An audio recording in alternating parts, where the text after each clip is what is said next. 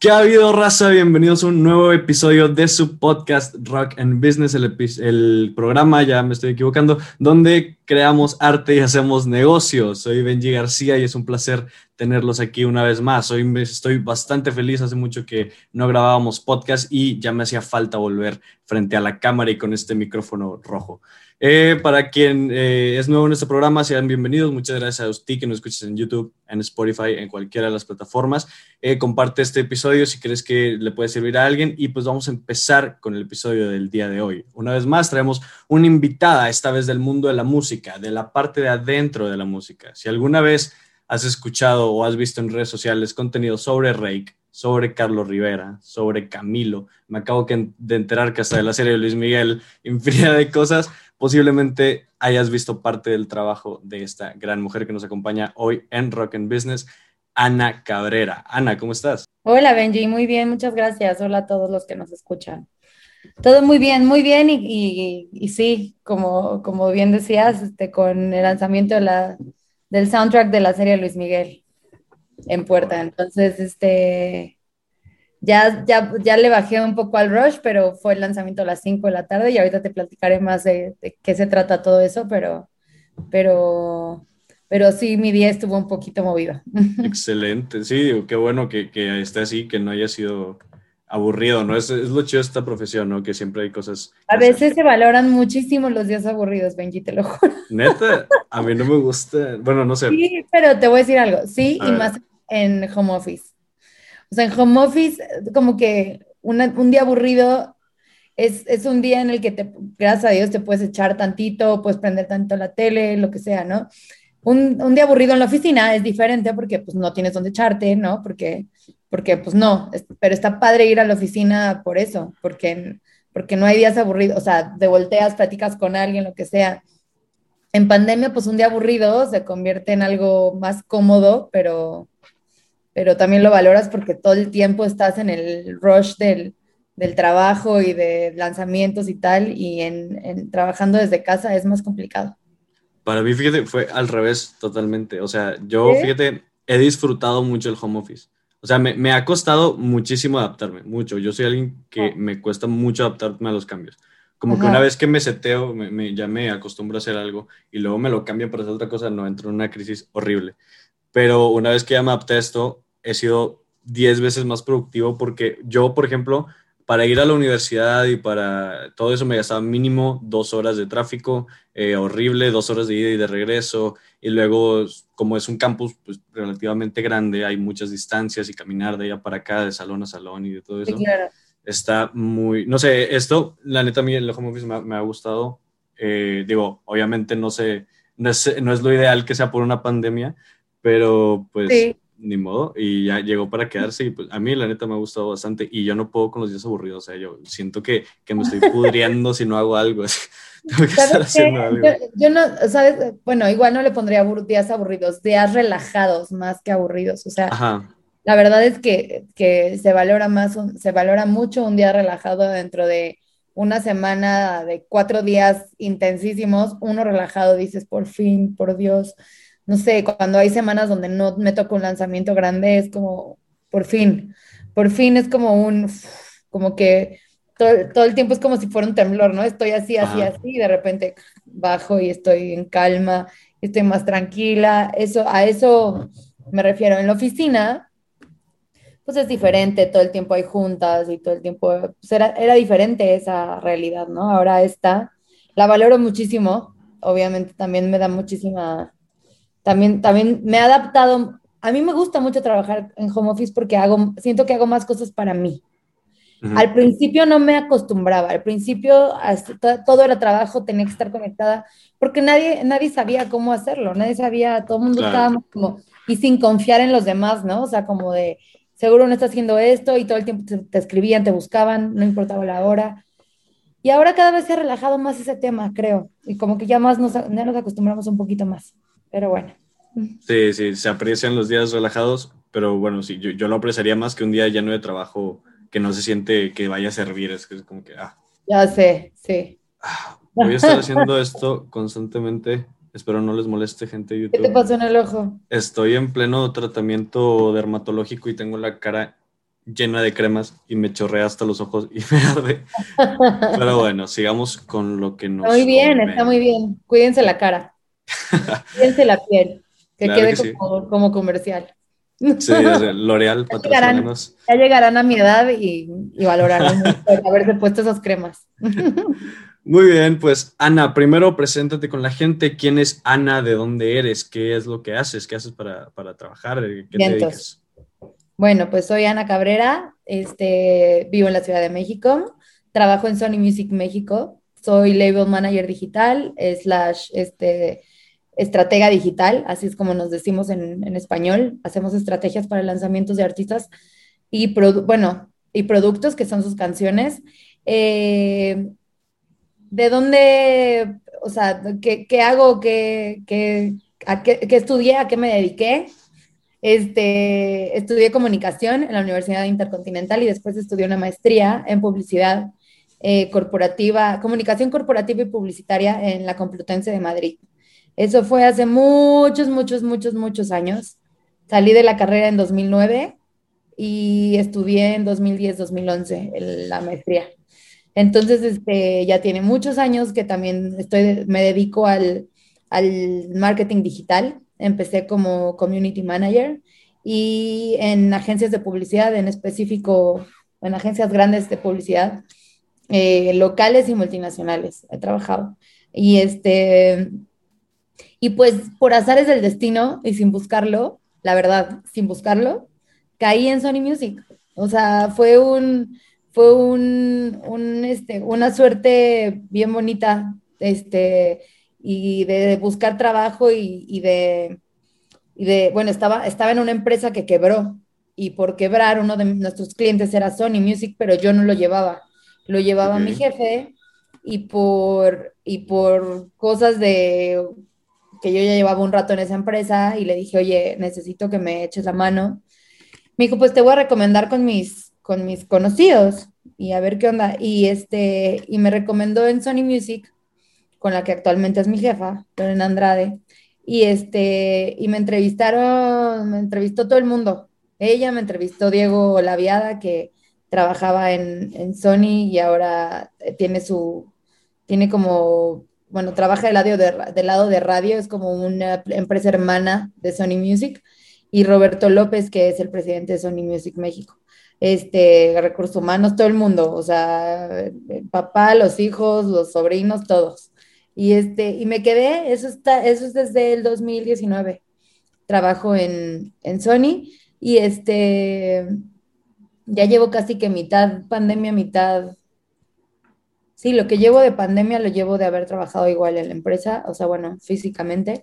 Y, este, y súper contenta de trabajar en lo que trabajo, de dedicarme a lo que me dedico, de haber este, He pasado por varias etapas de mi vida donde, o sea, bueno, que me derivaron en, en este trabajo tan bonito, tan noble y tan, y tan, ¿cómo se llama? Tan, tan exigente también y tan, no sé, como tan, te exprime, tan, ¿cómo se podría decir? Como tan, no es experimente, pero tan... Eso, tan eso.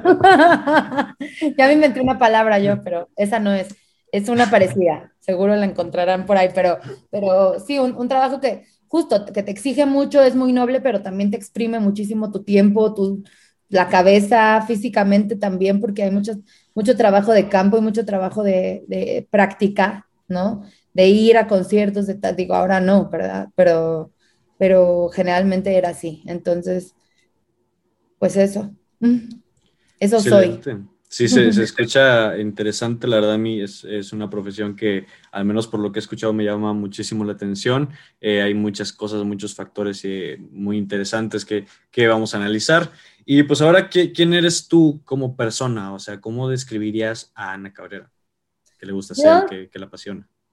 Yo soy una persona que le apasiona mucho eh, compartir con la gente, o sea, soy, soy como, como PR de nacimiento. Me encanta hacer contactos, me encanta estar, ser súper sociable, me encanta, me encanta este, eh, convivir todo el tiempo con gente, recibir gente en mi casa. Soy una persona que generalmente está acompañada, no es que no me guste la soledad, valoro mucho mi tiempo y valoro mucho también con la gente con la que comparto.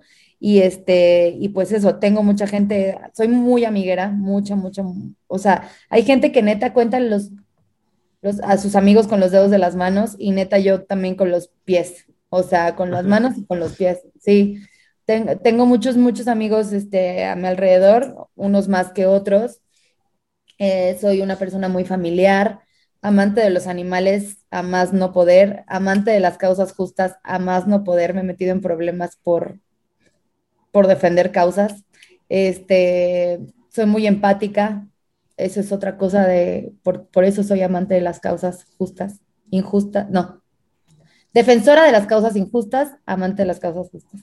Y este, me gusta mucho andar en bici, me gusta mucho salir, no sé, a, a, pasear, soy bailadora, viajera, este, melómana, obviamente, este, ochentera, durísimo en música, me encanta bailar ochentas, cantar ochentas, me recuerda mucho a mi papá en la carretera, me recuerda, también me encanta, soy, soy muy, soy muy, en gustos musicales soy como muy, eh, si me preguntan, ¿qué te gusta? Yo tengo una playlist de carretera con mi papá, se llama, pero que incluye hasta cumbias. O sea, desde música en, inglés, ochentas, noventas y más literal. O sea, eh, de todo. Es que me acuerdo cantando Bronco con mis papás en la carretera, me acuerdo de cantar Alicia Villarreal, Yuri, este, Emanuel, este, Ricardo Montaner, me encanta Pablo Alborán, por ejemplo, amo a Alejandro Sanz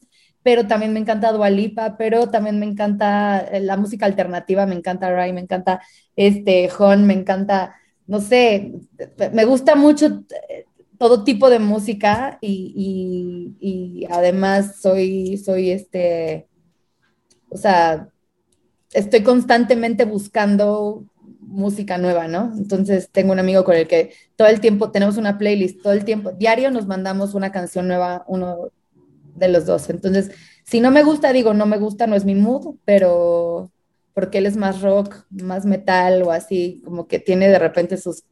A mí ese tipo de música no me encanta. No digo que no, si voy a un concierto seguro me la paso bomba, pero este, pero no, no soy como tan oyente de ese, tipo de música, pero en realidad cualquiera, soy, soy muy abierta en, en ese tipo de cosas.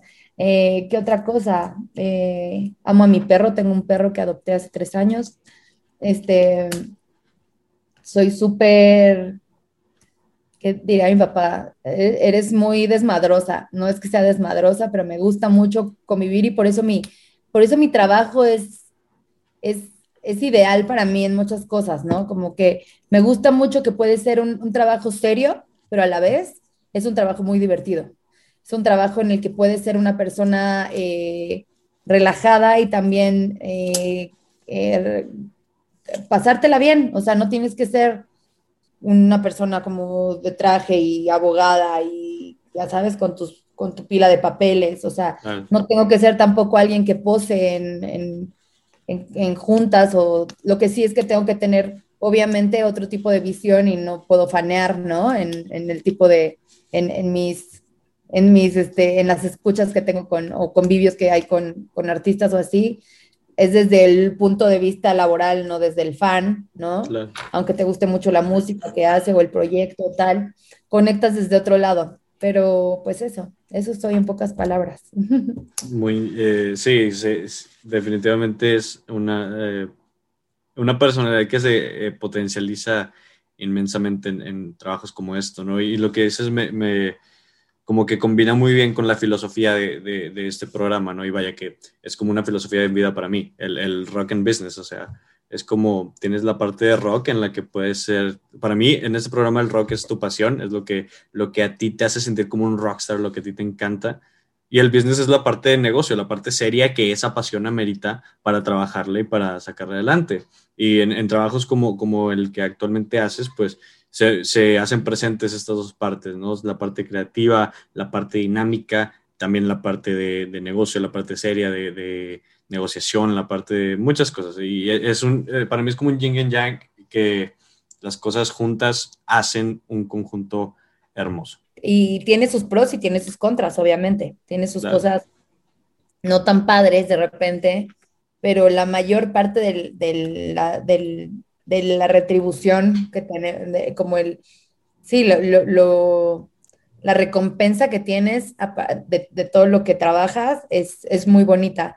Ver todo, ver, ver algo que publica, ver, ver, algo, no sé, en la tele o publicado en, en, posteado en unas redes sociales de alguien que llega a millones de personas y que y que tú estuviste detrás de ese trabajo y que tú hiciste, mandaste a hacer ese video, tú mandaste a hacer ese post, tú le, le dijiste al artista, quiero esto, esto, esto, y lo hizo y lo publicó, te da un poco, te da, te da una recompensa bien bonita como de decir, eh, lo que estoy haciendo lo reconoce, lo reconoce él, que es el producto, que es la marca, ¿no? Es mi marca, y su producto está llegando a más gente gracias a mí y eso está cool, eso está muy padre.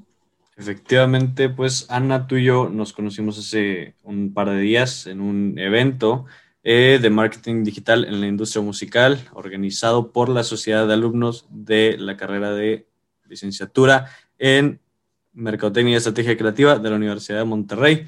Eh, suena muy técnico, pero la verdad fue algo bastante divertido. No sé quién se encargue de hacer esta serie de eventos. Han estado haciendo varios esta semana, eh, bueno, estos últimos meses. Eh, no sé si sea desde la dirección o los mismos de la sociedad de alumnos, pero quien lo esté haciendo, sigue haciendo.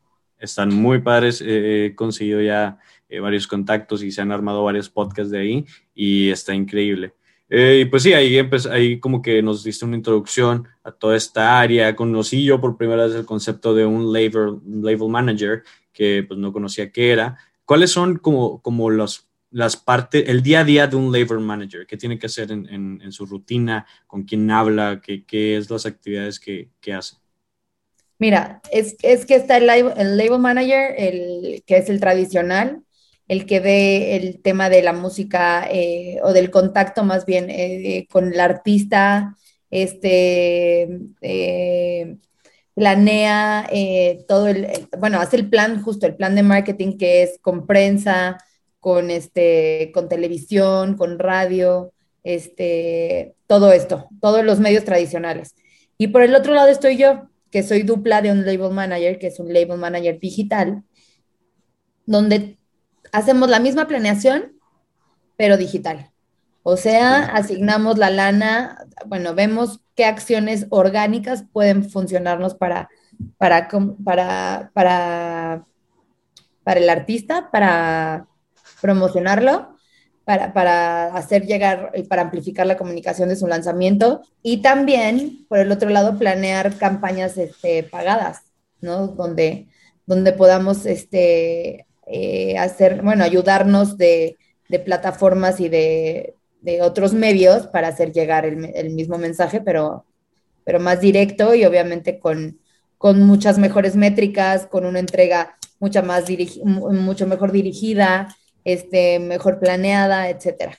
Así es, eh, aprovechan mucho pues, todos los medios, aprovechando que hoy pues, los medios han eh, se han renovado, han tenido muchos cambios. El Internet es eh, ahora el medio, ya no es un medio más, ahora es el medio. Eh, y, todo en conjunto, pues todo es comunicación a fin de cuentas, ¿no? Como decía Lalo Durán, el CEO de, de, fundador de una agencia de neuromarketing que se llama Fresco, que también platiqué con él aquí y decía, todo comunica, absolutamente todo comunica. Y, es parte de esa comunicación, necesita una planeación, necesita buscar que tenga un impacto, buscar que, que, que, se haga con un propósito, que se haga de manera inteligente, ¿no? Así es, justo, justo. Oye, pues, pues, Ah, perdón, perdón, dale, dale. Dime, no, no, no, dime. No, dime, dale, dime. no, iba, iba, a complementar lo que dijiste con, con, con, que justo cada, cada cosa que hacemos de este lado, pues obviamente se tiene que, cada, cada dinerito se tiene que optimizar, cada, cada plan tiene que llegar a, a como específicamente a donde queremos, todo tiene que ser súper estratégico justo como en, en, la en la plática lo dije, o sea, todos tenemos el mismo tablero de ajedrez, pero las piezas las jugamos diferentes, ¿no? Cada juego es diferente y, con cada producto es una estrategia diferente, con cada producto es una creatividad diferente. Cada cosa se acomoda, no, no, te, no te puedo contar de un, un día a día normal porque sigo un plan, pero un plan que no se acomoda igual a todos. Entonces es como tenemos que tener esto, esto y esto, pero de, este lado lo hacemos así. De este lado, hace rato estaba haciendo un plan para...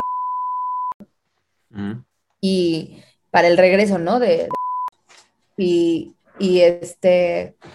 Y, y hay muchas cosas que hay retos de, hay retos en el camino, hay cosas que se pueden hacer o no se pueden hacer, que al artista le gustan o no le gustan.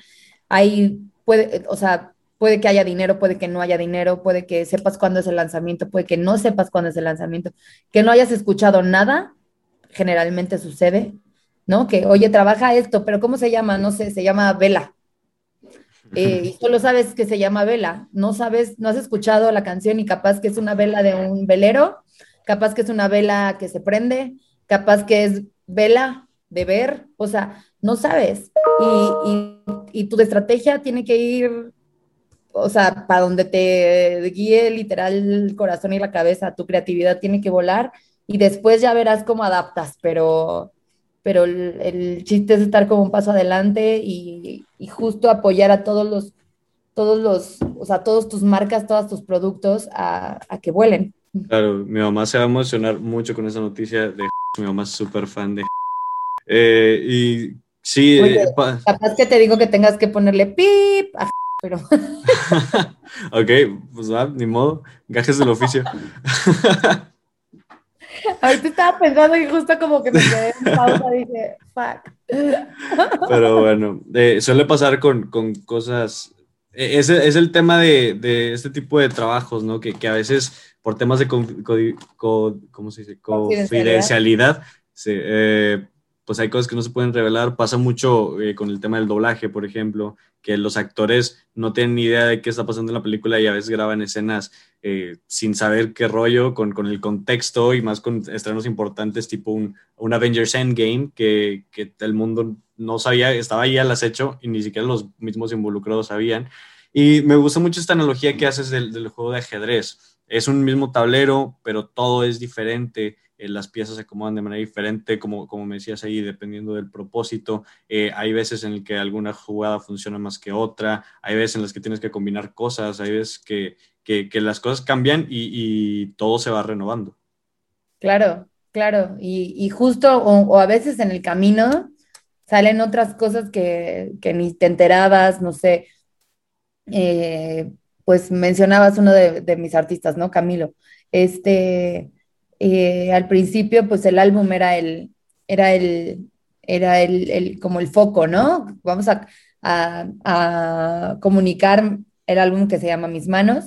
Y el focus track es Machu Picchu, que es la canción con Eva Luna. Y después cambió el focus track a hacer una canción que se llama Millones, que está, eh, que hay un challenge en TikTok que está dando muchísimos streams y tal. Entonces, justo en el camino empiezan a pasar cosas a las que te tienes que adaptar y tienes que replantearte y tienes que jugar tus piezas muy diferente a como pensabas o, tu estrategia estaba desde el principio, ¿no? Ves el tablero y dices, el deber ser es que tal, no sé, no, no, no, o sea, que, que tal pieza se coma tal pieza, pero, pero en el camino hay piezas que pensabas que no eran tan importantes que resultan ser más que una reina o un rey o, o tal, ¿no? Entonces, eh, y todo hay que replantearlo. Entonces, justo, pues, de eso se trata. Y diario es lo mismo. Diario algo cambia. Diario cambia el plan, diario, diario cambia, cambia algo. Entonces, es lo divertido y que vives en el rush, casi, casi de, de este, de, de, de, todo, de cada lanzamiento, de cada, de cada cosa. Vives en el, en el rush de, de estar como constantemente creando y generando ideas y cambiando cosas. Claro, y a veces inclusive hay que agregar más piezas que no pensás que ibas a, ocupar y a veces en, tiempos muy cortos, todo es muy rápido. Eh, pues escucha, eh, eh, laborioso. ¿Con qué artistas has trabajado? Ya, ya mencionaste varios, pero me ah, interesa saber así tu lineup. Te cuento, a ver mi lineup. Por acá tengo mi, mi elenco, hijo, es que tengo un buen, a ver, tengo Rake, tengo Camilo, tengo, tenía Río Roma, me los cambiaron porque ya era demasiado. Tengo Carlos Rivera, tengo Arat Erce, que es nuevo, tengo Relsby, que se acaba de ir, ayer subió un video, no sé si alguien sea seguidor y le gusta el trap, él es español y se despidió de la compañía de una forma bastante extraña a, través de Instagram. Este, tengo a Zane, bueno, One Direction, este, Harry Styles, Rosalía, este, Manuel Turizo, Lil Nas, este, mm, mm, mm, ah, Enrique Iglesias, Hash, Nicky Jam, Ay, es que te estoy diciendo como los que de repente se me activan, pero tengo muchos. Espera, estoy, estoy teniendo un lapsus. De, eh, bueno, en inglés tengo Polima West Coast, este, tengo a Pink, tengo a Rag Bone Man, tengo a... ¿Quién más? este, a, Tom, a Luis Tomlinson, tengo a los Backstreet Boys, tengo, tengo a... Se me acaba de ir el nombre. la de Hello, It's Me. Adele. Adele, tengo Adele. Se me, se me fue el nombre, no sé por qué. tengo Adele, tengo... Uy, son muchos, muchos, muchos. Control Machete también tengo, tengo este, Los Ángeles Azules. Wow, qué chido. Muchos, Son muchos y, si te das cuenta son de diferentes géneros. O sea, acá se vale que a Leiva también lo tengo, que Leiva es español. Este, se vale que, que, que te guste y que no te guste y que la aprendas y que, y que te te, te empiece a gustar, ¿no? Tengo a Francisca Valenzuela también. De repente en, la plática contigo se van a empezar a, me voy a empezar a acordar de todos los que tengo, ah, pues Luis Miguel la serie, muchos otros.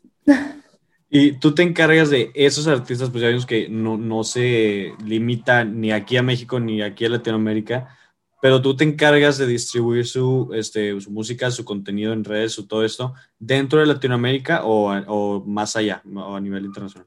Vaya, continental, Dentro de Latinoamérica, pero específicamente en México. O sea, nosotros lo que hacemos es, o sea, cuando un, por ejemplo, cuando un artista es anglo, un artista que no es de aquí, que pertenece a Estados Unidos, que su rep owner es, es otro país, este, eh, nosotros difundimos la música aquí y lo que hacemos es incluir eh, justo su música en, nuestro territorio y difundirla.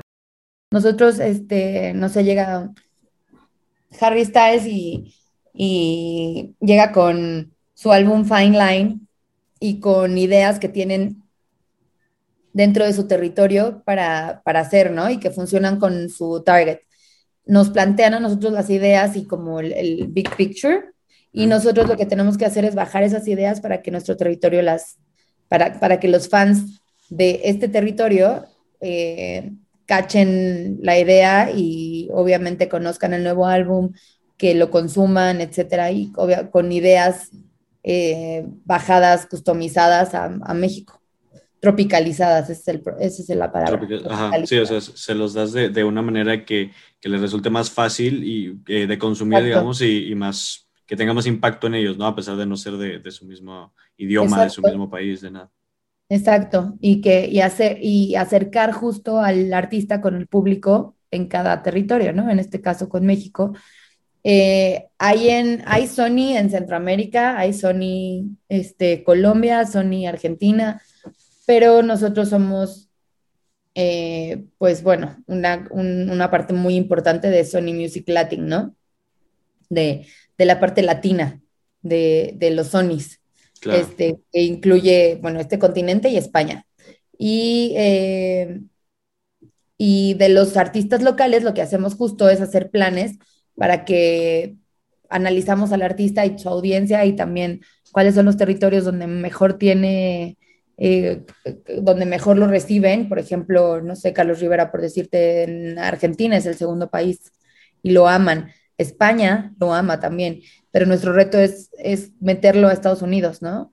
Entonces, este, e, ese reto lo, lo, lo, tenemos como un objetivo y, lo, y entonces armamos campañas que tengan que, que lleguen hacia ese territorio, este, también por parte de, de AIR, eh, buscan colaboraciones que también lo, lo, vayan metiendo en ese territorio, ¿no?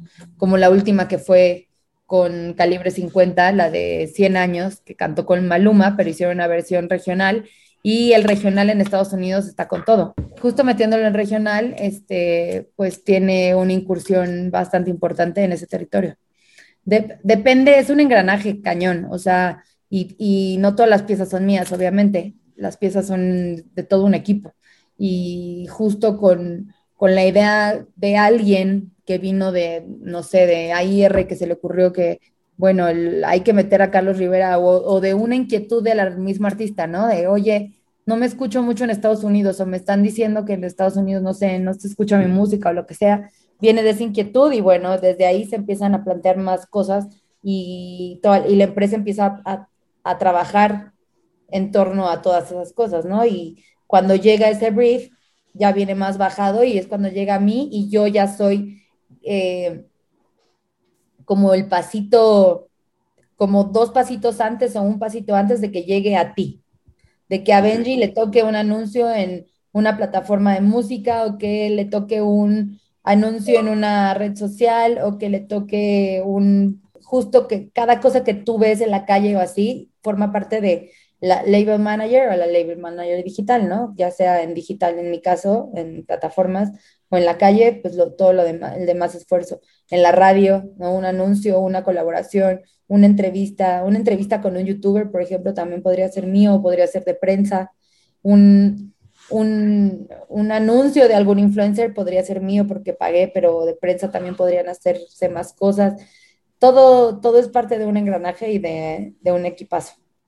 Claro, es un juego de comunicación, es un juego de, de adaptación, de estudios de mercado, de cosas que vamos a analizar un poco más adelante. Quiero ir un poco hacia atrás, Ana, quiero ir un poco al pasado, a tu pasado.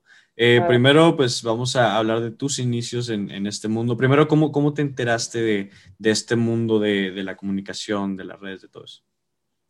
¿Cómo fue? Este, pues desde chiquita, desde chiquita yo, o sea, tenía ganas de estar no sé si en la tele, pero, o en los medios como tal, pero yo veía anuncios y yo decía, yo, yo me aprendo todo, o sea, soy muy musical en ese aspecto, o sea, me aprendo todo, me aprendo cada comercial y me dicen rocola, ¿no? Porque me aprendo las canciones, te lo juro, me aprendo las canciones muy fácil. Y, y, así aprendí a multiplicar y mi mamá me enseñaba así, como que hay muchas canciones que a la fecha me, me sé, ¿no? Y, y, este, y los jingles de los, de los anuncios me, me llamaban muchísimo la atención. Y, y, siempre decía como, como, como que tenía claro que me quería dedicar a eso.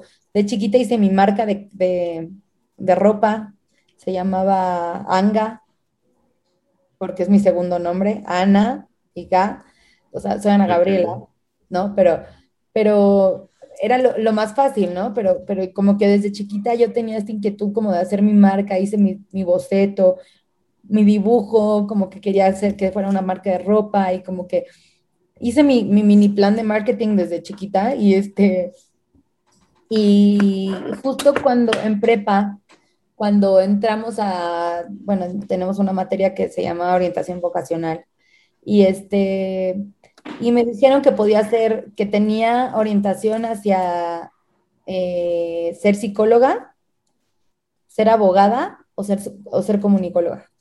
Okay. Y no por lo fácil, pero por lo divertido y porque me considero una persona que es, soy seria y formal, pero me gusta divertirme en mi chamba y me gusta que sea bastante ligera y como muy, muy que, que, que, tenga muy, muchos cambios y como, ¿cómo se dice? Que, no sé, dinámica. muy dinámica, esa es la palabra, dinámica.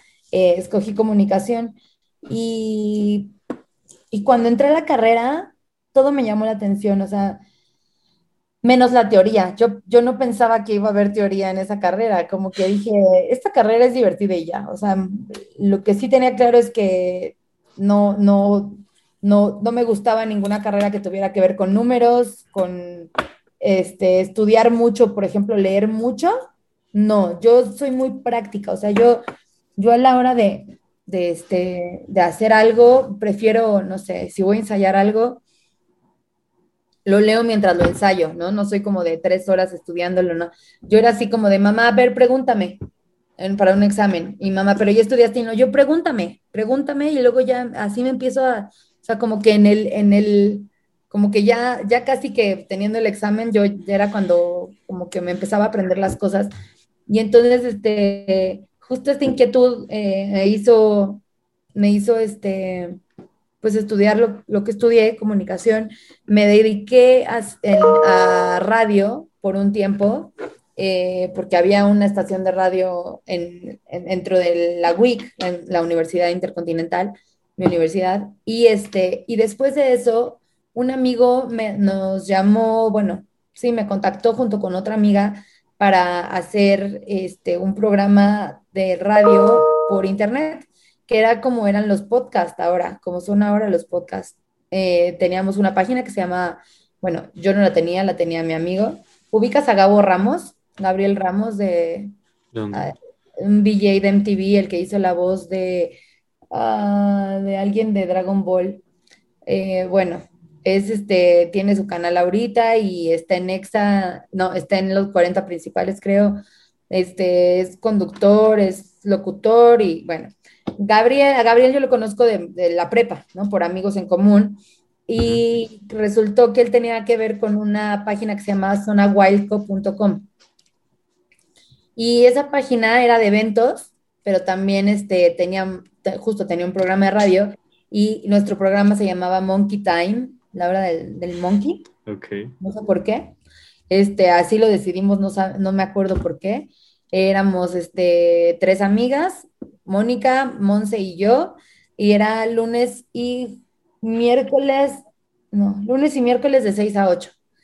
Regalábamos boletos para el, bueno, nos tocó el Goliath Festival, nos tocó el, este, hablar y echarnos de cabeza como por muchos temas, dábamos efemérides, era un poco de revista, pero terminaba la segunda hora, este, era de cultura también, y la segunda hora eh, era de de, ¿cómo se llama?, de balconearnos entre nosotras de, temas, porque sacábamos un tema de, no sé, pareja o sexualidad o lo que fuera y nosotros música y nos empezamos a balconear, ¿no?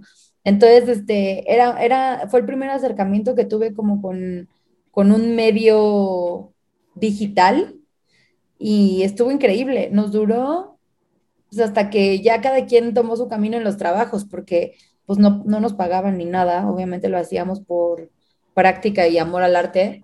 Y este, y nos duró yo creo como seis meses. Y después de eso me fui a, entré a Televisa a un programa que no sé si recuerdas porque tú estás muy chiquillo, pero se llamaba Muévete Ya. Era con, con el Latin Lover y con, este, con Maribel Guardia y yo estaba detrás de, en la producción de ese programa, haciendo mis prácticas profesionales, bueno, sí, como mi servicio más bien. Y este, y, eh, y justo iba como, fue, fue, ese fue mi primer acercamiento con artistas, por ejemplo, ¿no? O sea, con, de, ve por Alejandra Guzmán y pasa la del, de foro a Camerinos, y luego regresa la de Camerino a foro, y luego ve por Carlos Baute y ve por David Bisbal y ve por tal, así, y este, y hay que seguir la escaleta y vamos a comercial y vamos a tal, y yo corría, ¿no? En todo el foro. Y eso era algo que, eh, de, de, lo que yo desconocía y fue justo mi primer acercamiento como persona normal, como mortal, en la fábrica de sueños que le llaman Televisa, ¿no? Y este, y para mí era como, pues ser, no ser público y ser parte de eso era increíble, increíble completamente. Y después mi, mi, mi, sueño se fue, fue mudando a ser parte de una marca, ¿no?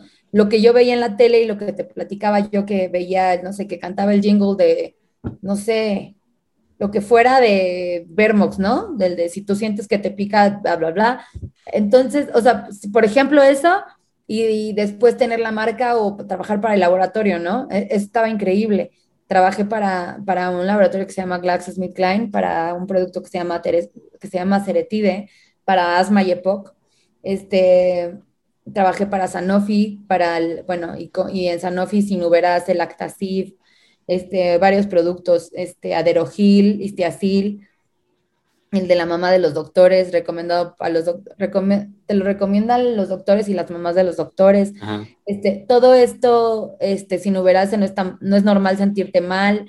Este, ese tipo de, de, lines y de, bueno, slogans y de, líneas publicitarias, este, eh, capullo, por ejemplo, aceite capullo también, aceite canola, trabajé también para la miel caro, para Twinings, el, el té Twinings, para marcas como, bueno, para el Banco Santander, para la marca Kipling, para muchas, muchas, para Diallo, que fue mi primer, o sea, creo que estando en publicidad, creo que fue la marca que más divertida antes de Sony, que más divertida me pareció. O sea, trabajar para Diallo, o sea, con la industria alcoholera, por ejemplo, este, para, justo para bebidas alcohólicas, y pasártela en eventos y este, aunque yo fuera, yo, yo fui, fui community manager, copywriter creativo y después me fui a ejecutiva de cuentas, supervisora de cuentas y directora de cuentas. O sea, fue como el caminito que fui siguiendo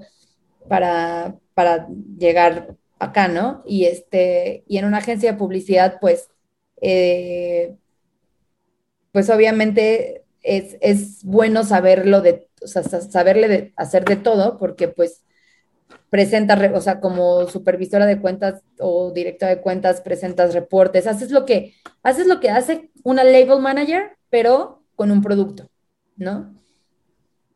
Con un producto y una marca. Entonces, literal, esa analogía me parece como muy, este, muy acertada, como el, el que el artista es la marca y su producto es la canción es lo mismo acá, ¿no? Es como el, la marca es Diallo, pero el producto es Johnny Walker, o es Zacapa, o es Old, Par, o es Baileys, o es este Sanofi, pero el producto es Inuberase, pero el producto es Istiazil, o es Aderogil, o es este Lactacid, o lo que sea, ¿no? Entonces, ese tipo de cosas y cada lanzamiento de cada producto, este, pues funciona casi que igual. Entonces, este, pues durante pues, toda mi vida he estado trabajando en digital desde 2011, más formalmente, ¿no? Porque me fui a España y allá trabajé, bueno, hice prácticas profesionales en una agencia de PR digital, Lewis PR se llama. Este, fue una de las, bueno, no una, creo que la mejor experiencia de mi vida, vivir en el extranjero, vivir en España, porque España, no sé, de alguna forma me, me llama muy cañón.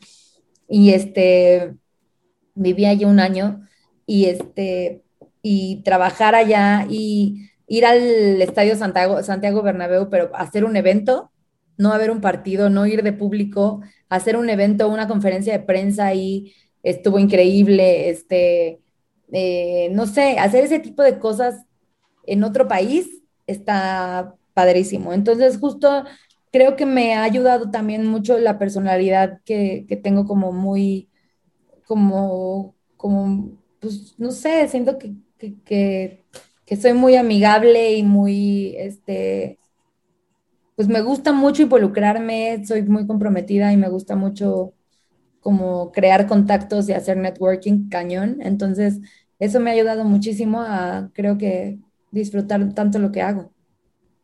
En pocas ah. palabras. Has estado en, muchas cosas. Eh, fíjate, me identifico mucho con, con lo que decías al principio de, tu, como tu orientación natural, ¿no? Hacia, hacia ciertas cosas, tu orientación eh, profesional. Que yo igual, eh, dos de mis opciones eran tal cual psicología y comunicación.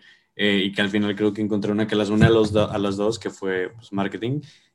y es como, hay cosas que desde pequeña te llaman pero a veces no sabes cómo ponerles nombre, cómo llamarlas, cómo encontrarlas o dónde se pueden desarrollar mejor. Y, es, un tema de, explorar, ¿no? Yo soy muy partidario de explorar todo para que vayas conociendo que, de qué se trata, como tú has explorado en temas de radio, en temas de producción, en temas de contabilidad, en temas de muchas cosas. Sí, totalmente. Y, pero, pero aún así, o sea, bueno, los, eh, nuestros papás dirán, bueno, o más bien mis papás, porque tú no, ya no, ya, eh, ¿de qué generación eres? ¿Eres millennial o qué generación eres? Yo creo que ya soy más abajo, X tal vez. Soy, soy, del 2003. No, bueno, este, no, en, mi caso, millennial, eh, pues somos como súper criticados, ¿no? En mi, en, mi situación, pues sí, sí creo que soy alguien que, que, no, que no se conforma como con, no es que ya me haya aburrido, pero que, que, que sigo como en el constante, estoy in the making todo el tiempo, todo el tiempo estoy en construcción, todo el tiempo me siento como con la necesidad de la capacidad de, de qué sigue, qué sigue, qué me toca hacer, qué, qué puedo aprender, ya no estoy aportando más, me muevo, quiero hacer esto, quiero hacer lo otro.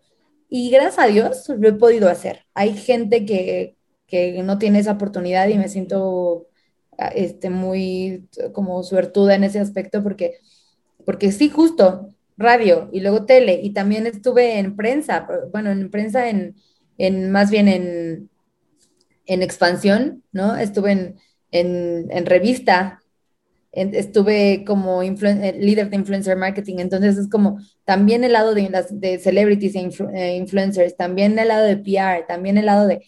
Entonces, como que a mi edad, eh, haber intentado todas esas cosas y decir, no es que ya haya llegado a mi tope, para nada, pero me gusta mucho lo que estoy haciendo ahora, me gusta por dónde voy, hacia dónde me estoy dirigiendo, y, este, y, que todo eso haya sido parte de, mi carrera para estar donde estoy, ¿no? De, que ya descarté muchas otras cosas. Claro, y, es, es, algo también muy interesante el trabajar con marcas. Como tú decías, eh, el tema de los jingles, el tema de, de los slogans, que, que, son algo que al final es un, un, conjunto de herramientas y de estrategias que terminan en, en algo que se muestra a la gente. Yo, yo veo a las marcas y a las empresas como padres e hijos, ¿se cuenta?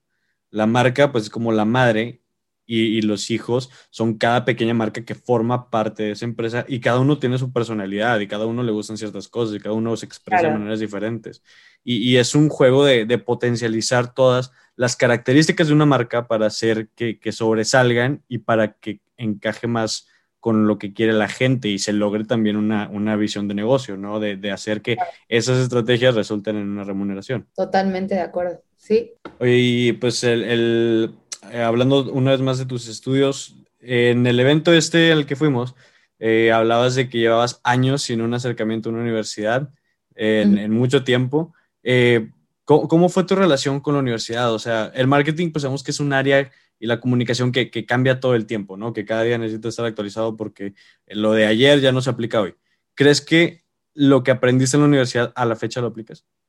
Sí, o sea, bueno, Sí, no. Y aquí les voy a dar como un, a lo mejor no es como el, mejor consejo, pero, pero creo que hay muchas cosas que la, vida, que la universidad no te da para la vida, ¿no? O sea, que te da como el, como el, ¿qué puede hacer? Como que te da la teoría y te da la, el, concepto, ¿no? Te da como estas armas, como el, como el título que necesitas para poder volar en, la, en tu vida, o sea, bueno, después de la universidad, pero no te dicen cómo va a ser un trabajo, cómo trabajar en equipo, no hay ese tipo de, o sea, creo que, creo que si algo pudiera yo rescatar o darle como de feedback a una universidad sería eso, como además de, además de, este, ¿cómo se dice? Además de, de, darle teoría a, un, a un estudiante, además de exigirle unas prácticas profesionales, además de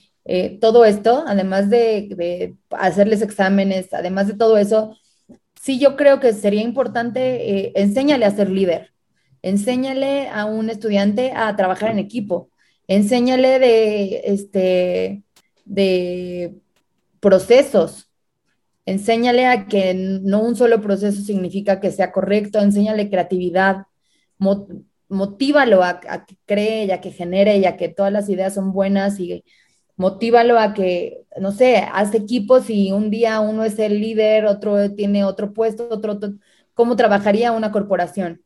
¿Cómo trabajaría? Simula una agencia de publicidad, simula un corporativo, simula un, un ser, ser independiente. Ese tipo de exámenes deberían de existir, ese tipo de prácticas deberían de existir. El, el que te te, preparen de esa forma para la vida. E, eso sería, creo que algo bastante rescatable que me hubiera encantado que en la universidad me lo dieran. Me divertí muchísimo en la universidad. En la universidad tengo amigos entrañables e invaluables a la fecha, que tengo, no sé, desde 2005 de, de haberlos conocido y, este, y que a la fecha somos justo familia. Este, y, y, y, lo que, una de las cosas que ocupo, pues bueno, pensando en cosas que ocupo de la universidad, no sé, creo que, ¿qué será? Pues que ya fue hace mucho mi universidad, entonces creo que las ocupaba más pegadito a que yo había salido de, de un tiempo acá, todo ha evolucionado. A mí no me dieron nada de digital, ¿no? Yo no tomaba clases en computadora. O sea, o, sí, pero, pero no la usaba todo el tiempo. Mis anotaciones eran en cuaderno. O sea, mis exámenes eran en papel, que supongo que ahora, pues no porque estamos en pandemia, pero bueno, yo creo que esos siguen siendo en papel, pero yo estoy hablando ya como si fuera súper ruca, pero, pero este, eh, pero justo creo que, que ya, ya, o sea, viví, o sea, no soy nativa digital, ¿me explico? O sea, pasé por esa evolución digital, pasé desde que los Reyes Magos nos trajeron a toda la familia una, una computadora, ¿no? Con una PC enorme y tenía camar y la camarita la comprabas aparte y era redonda y la ponías en tu, en tu eh, arriba de la compu y la, la, compu era de todos y para conectarte era un problema y se escuchaba,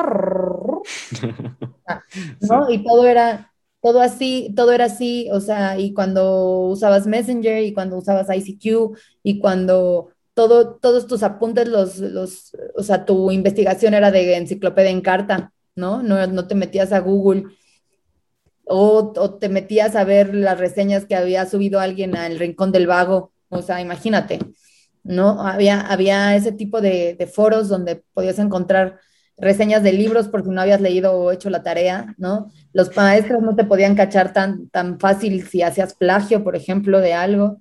O sea, eran otros tiempos. Entonces, eh, creo que de la universidad, pues puedo tener las, tengo las bases teóricas de muchas cosas, ¿no? Y tengo, obviamente, pues mi, la base de mi educación laboral fue mi universidad y, mis contactos y mucha gente que, conozco a la fecha y que mucha gente que está en el medio y que es famosilla y que y, tal, estudió en mi universidad, por ejemplo, Jordi Rosado o este, eh, este Sarmiento, ¿cómo se llama él? El hermano de Rafa, Rafa Sarmiento, este, hubieron muchos, muchos, este, hay muchos comunicadores que estudiaron ahí, entonces, este, y gente que trabaja en producción y gente que trabaja en cine, que, este, que trabajaron ahí. Entonces, eh, pues bueno, tengo, tengo mucha, tengo una gran, este,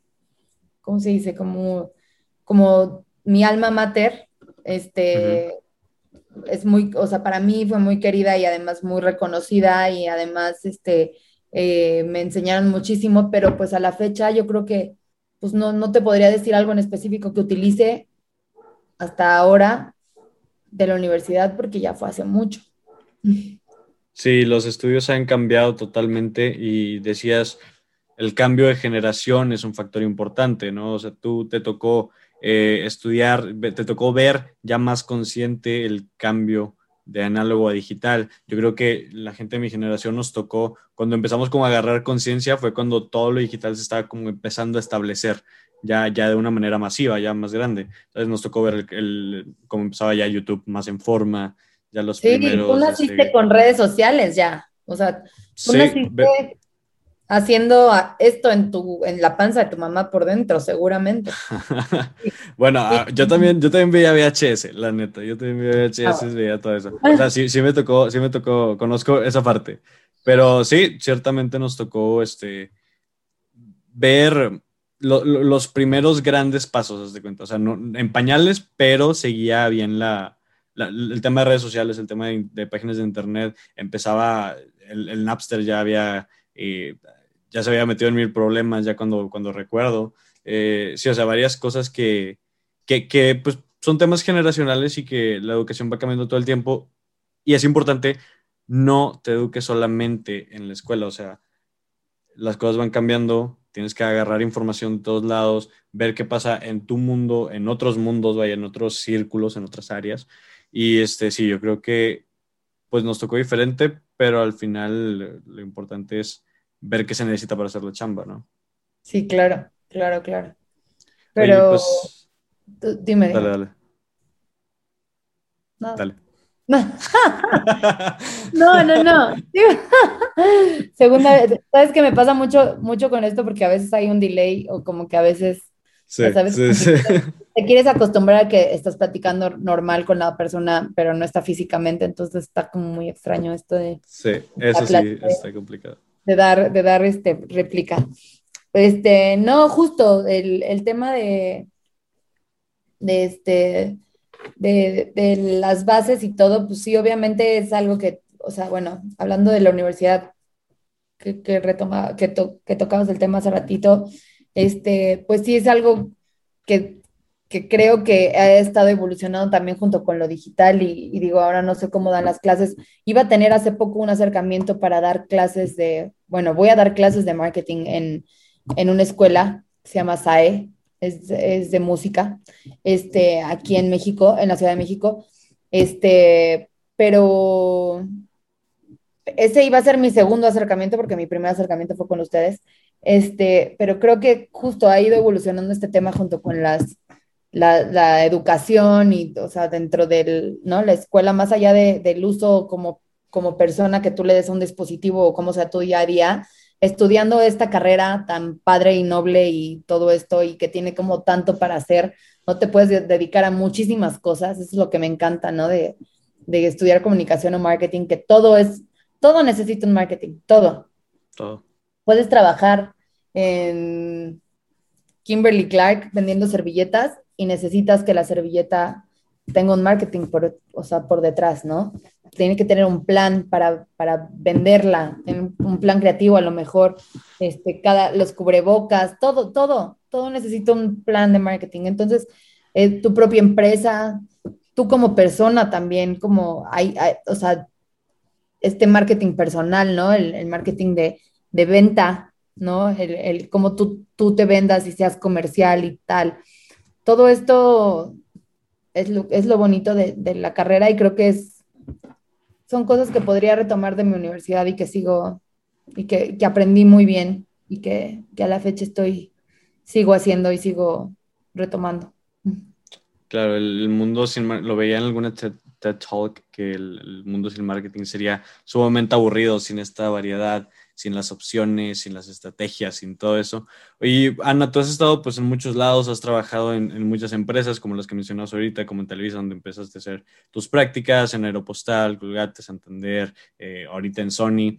¿Cómo haces para adaptarte a cada empresa? O sea, ¿cómo estudias lo que quieren hacer, su, personalidad, su forma de trabajo? ¿Qué, ¿Qué, haces para adaptarte en cada caso? Te podría decir que lo ideal sería que, que, fueras consumidora de esa marca, ¿no? Consumidor de esa marca y que que, que la conocieras desde esa forma, desde, la, desde el punto de vista del consumidor para poder venderla.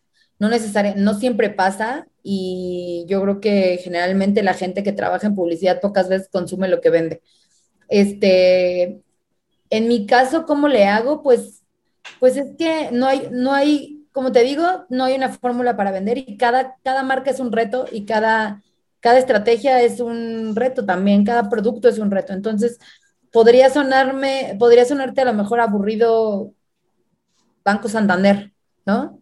Pero lo que puedes hacer, lo que puedes llegar a hacer con un banco es, es, es algo que, que, puede retribuir bastante bien y que la recompensa es muy buena en cuanto a creatividad, por ejemplo.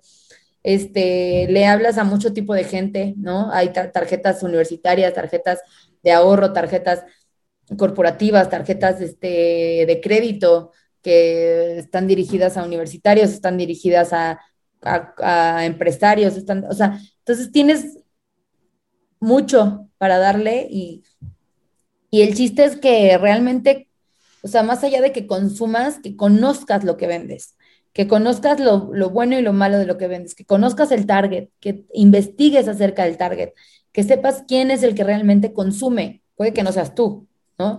Yo no consumía, por ejemplo, no sé, Ciroc, ¿no? El, el vodka. Eh, y aún así lo vendía. Y a mí el vodka no me encanta, pero iba a los eventos, pero, pero sabía a quién estaba dirigido. Era un público un poco mi rey, ¿no? La gente que compraba estas botellas y que en Estados Unidos, por ejemplo, es una botella que la, la toman mucho en los antros, en Las Vegas, por ejemplo, y que la, la es como, eh, o era parte de la imagen de, de Ciroc, ¿no? Y aquí en México no está muy bien posicionado porque es un vodka caro, que no, la gente no sabe mucho de él, pero justo era el, el plan era, era que la gente supiera que, qué es y, este, y dirigirlo justo al target que lo va a consumir, ¿no? No, no, no solamente al que la marca quiere dirigirse, muchas veces por ser, puedo, ser aceite capullo y, quiero, y puedo querer que la gente, las señoras de las lomas compren aceite capullo, pero me lo va a comprar la señora del tianguis que guisa sus, sus quesadillas y, ¿no? Y que busca un aceite que no sea malo, que sea barato y que sea de canola porque, porque no sé, este, aguanta temperaturas mucho más altas, este, etcétera.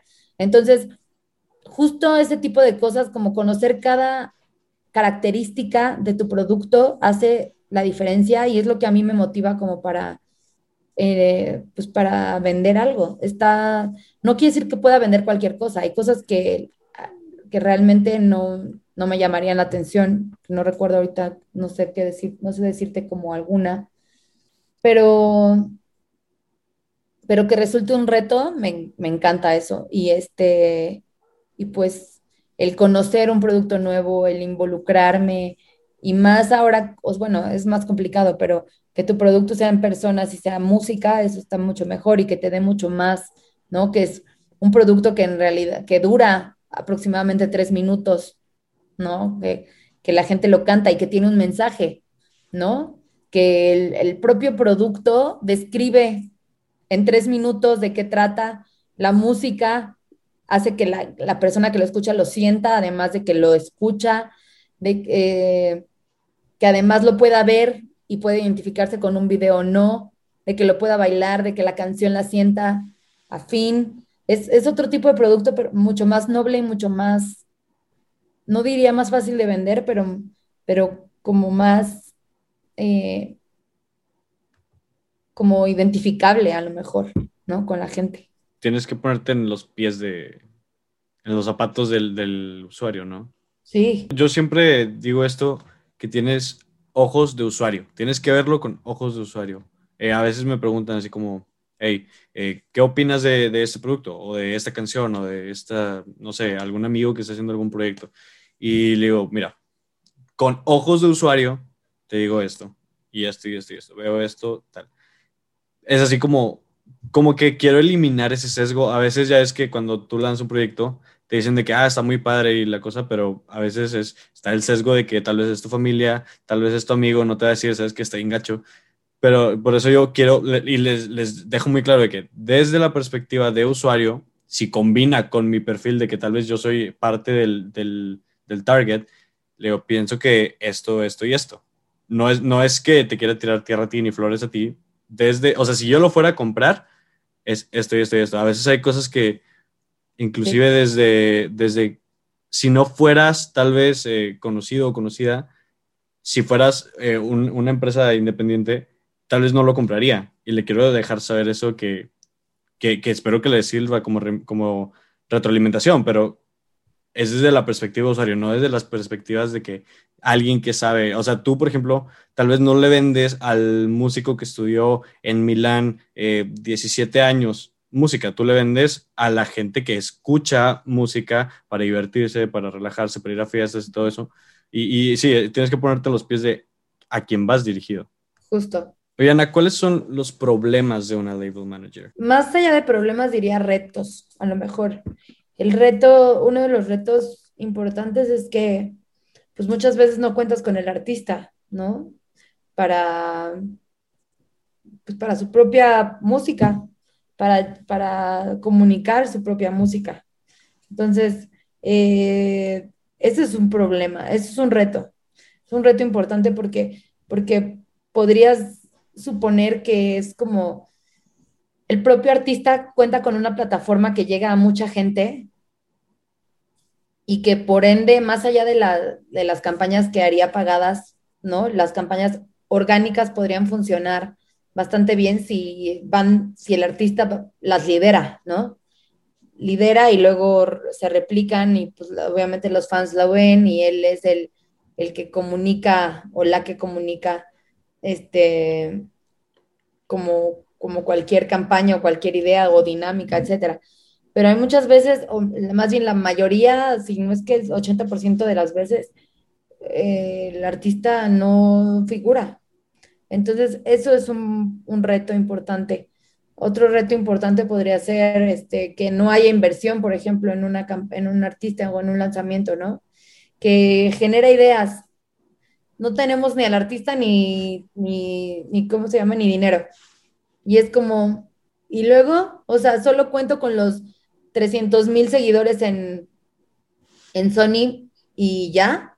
Y realmente los 300 mil siguen a Sony porque no, o sea, no siguen a Sony por, por un artista, siguen a Sony por ser la disquera y porque quieren enterarse de, a lo mejor de algo de, de, su artista, pero va a salir muy esporádicamente, o sea, no voy a publicar yo diario de, de tal artista o así, entonces, eh, cuando hay veces que, o sea, obviamente es una, es una plataforma que se usa para todos los artistas de Sony, para todos nuestros productos, entonces quedan queda como una aguja en un pajar cuando solo publico, solo publicamos nosotros, ¿no? Entonces, cuando no viene respaldado de el apoyo de un artista, o más bien no viene respaldado por un artista o no tiene apoyo de un artista, es, eso se complica, es un gran reto.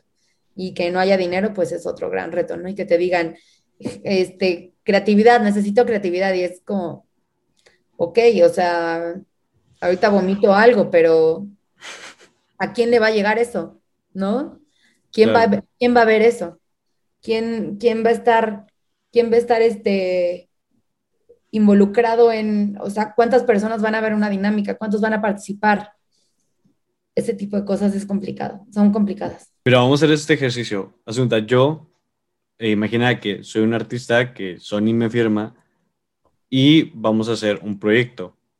¿Qué tengo que poner yo y qué tienes que poner tú para sacar adelante el proyecto? ¿Cómo es como la sinergia? Tú como artista tienes que poner, tú eres el artista, ¿no? Me dijiste. Sí, o sea, en su posición. Sí, sí, sí. si sí eres, me quieres.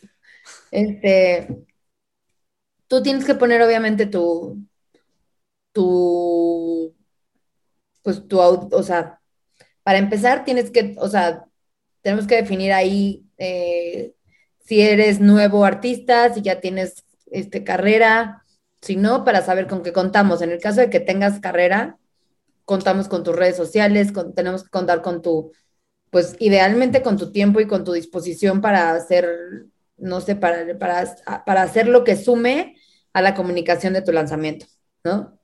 Y de este lado, obviamente contar con tu voz y con o sea, voz no solamente me refiero para cantar, me refiero con, con tu voz para generar IDs o videos que vayan, que estén dirigidos hacia, el, hacia los fans, que comuniquen tu lanzamiento, que tú estés dispuesto a, o sea, que tengas también tú ideas, que orgánicamente tú utilices tus plataformas para comunicar tu, tu música o tu producto, ¿no?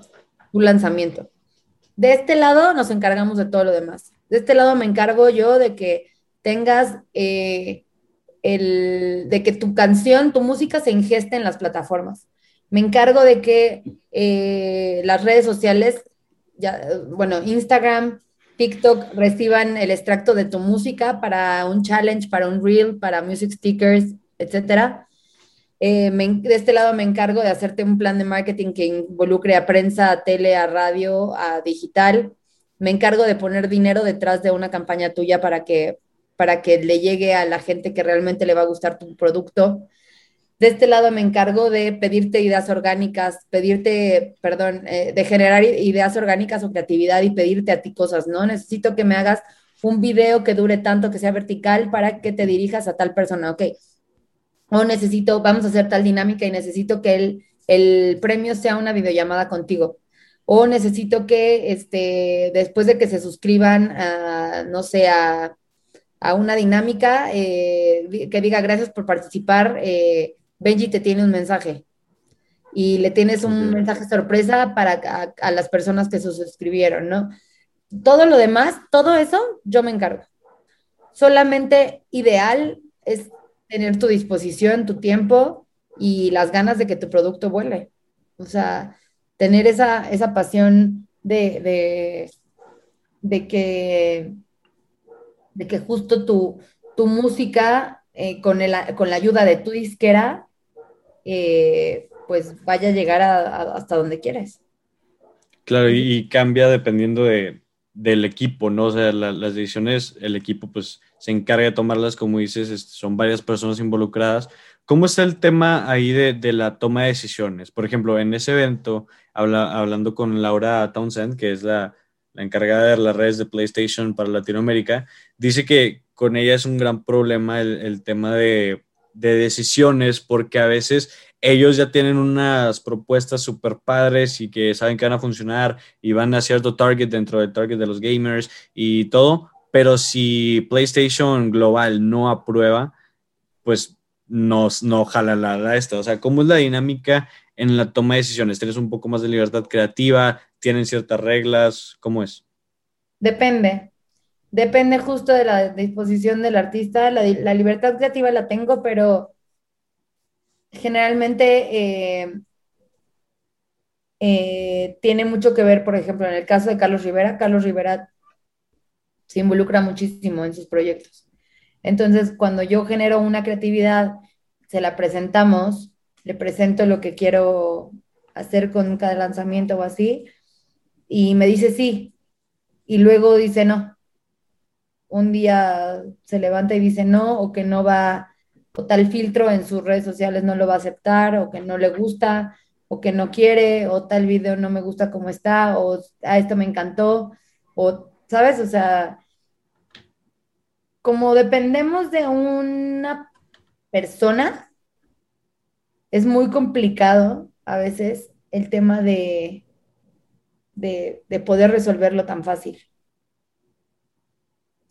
porque justo es una, o sea, e, e, es una persona que hoy se despierta de buenas y mañana se despierta de malas o al rato tiene otra idea o así. Entonces, eh, generalmente, eh, al ser eh, artistas locales, el artista tiene injerencia en las ideas.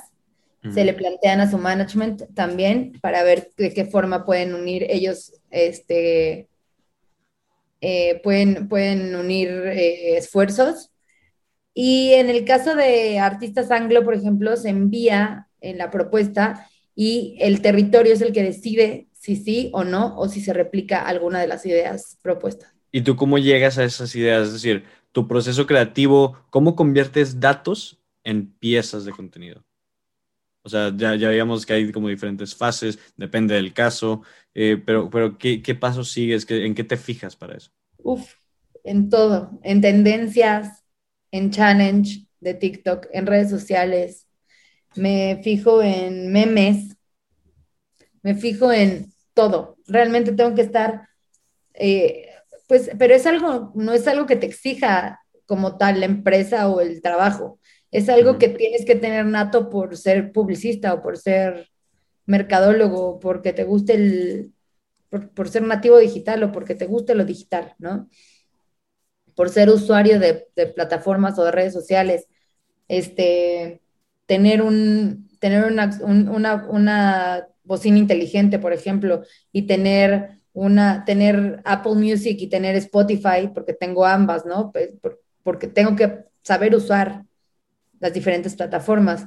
Tengo que tener, uso mucho YouTube, por ejemplo, mi contenido es, es bastante extraño en YouTube, pero, pero constantemente estoy viendo tutoriales, estoy viendo, bueno, acá entre nos soy alguien que le encanta ver crímenes y ese tipo de cosas y casos de asesinos seriales y así. Entonces, eh, todo, todo, todo ese tipo de contenido, hasta ese tipo de contenido me genera creatividad.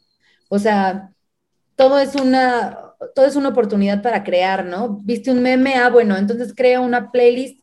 Eh, ves que, bueno, se han creado playlists que te dicen, que te cuenta una historia por los títulos de las canciones, ¿no? Ese tipo de cosas puede resultar una creatividad para un lanzamiento, ¿no? De, hay que hacer una dinámica con que la gente arme una playlist de todo el, de todo el catálogo que tiene este artista. O, y eso vino de un meme, ¿no? O, justo hay que contratar a Memelas de Orizaba o Memexflix, o Memexflix, Memeflix, más bien, Memeflix, a, a, algún influencer o alguna plataforma de memes o, o algún TikToker o hacer un challenge o hacer un dúo en TikTok, o sea, hasta, hasta a veces los, las mismas estrategias de un TikTok salen de este lado, ¿no? Y que hasta luego te preguntas de, chale, ¿por qué yo no soy TikToker? ¿Por qué no soy influencer? ¿Por qué estoy proponiendo todo esto? Pues hay, hay personas que tienen que estar detrás de esas ideas y que, y que todo lo que ven, que es la, no la, la mayoría, no, no la mayor parte del día, pero sí una buena parte del día, eh, que lo vemos por, pues para nutrir nuestra cabeza y nuestra creatividad. Ahora, muchas veces está, se ve muy comprometida la creatividad por el tiempo. Necesito para mañana, o, o, dice peloteo, no sé, un, un, una llamada, ¿no? Una junta. Peloteo, eh, rake, eh, lanzamiento, si me dices que sí, por decir algo. Y entonces en ese, en ese brief o sea, en esa llamada te brifean, te dicen de qué trata, ves la, ves la canción, bueno, ves el video, escuchas la canción, la letra, ta, ta, ta. Bueno, empiezan a soltar ideas y es como... Así nomás. Aguántate. Sí, sí, sí. Muchas veces así. Es que tengo que mandarlas ya porque tal, tal, tal, tal. Y es como, oh my God, o sea, pareciera que tengo un locker de ideas, ¿no? Que que, que, pueda, que pudiera acomodarlas en esto y pues no se trata de eso, justo. Pero, pero pues muchas veces sucede así y tienes que sacarte algo, algo. Entonces todo lo que, todo, todo es inspiración, todo es inspiración. Eso, eso te podría decir como, como frase, como frase que pudiera quedar como quote. Todo, todo lo que veas, todo lo que vivas es inspiración, todo. O sea, cualquier cosa te puede inspirar a que mañana eh, hagas una campaña o que veas a un señor bailando en la calle y que digas, ese señor tiene 50 y qué tipo de música estará bailando y tal. O es TikTok, o no sé, estaba haciendo un TikTok con su nieta, ¿no? Entonces hay que dirigirnos a los abuelitos y a los niños. Entonces hay que dirigirnos a los, no sé, ese tipo de cosas, todo te inspira. Entonces, eh, o publicidad que ves en la calle y dices, yo quiero utilizar ese formato.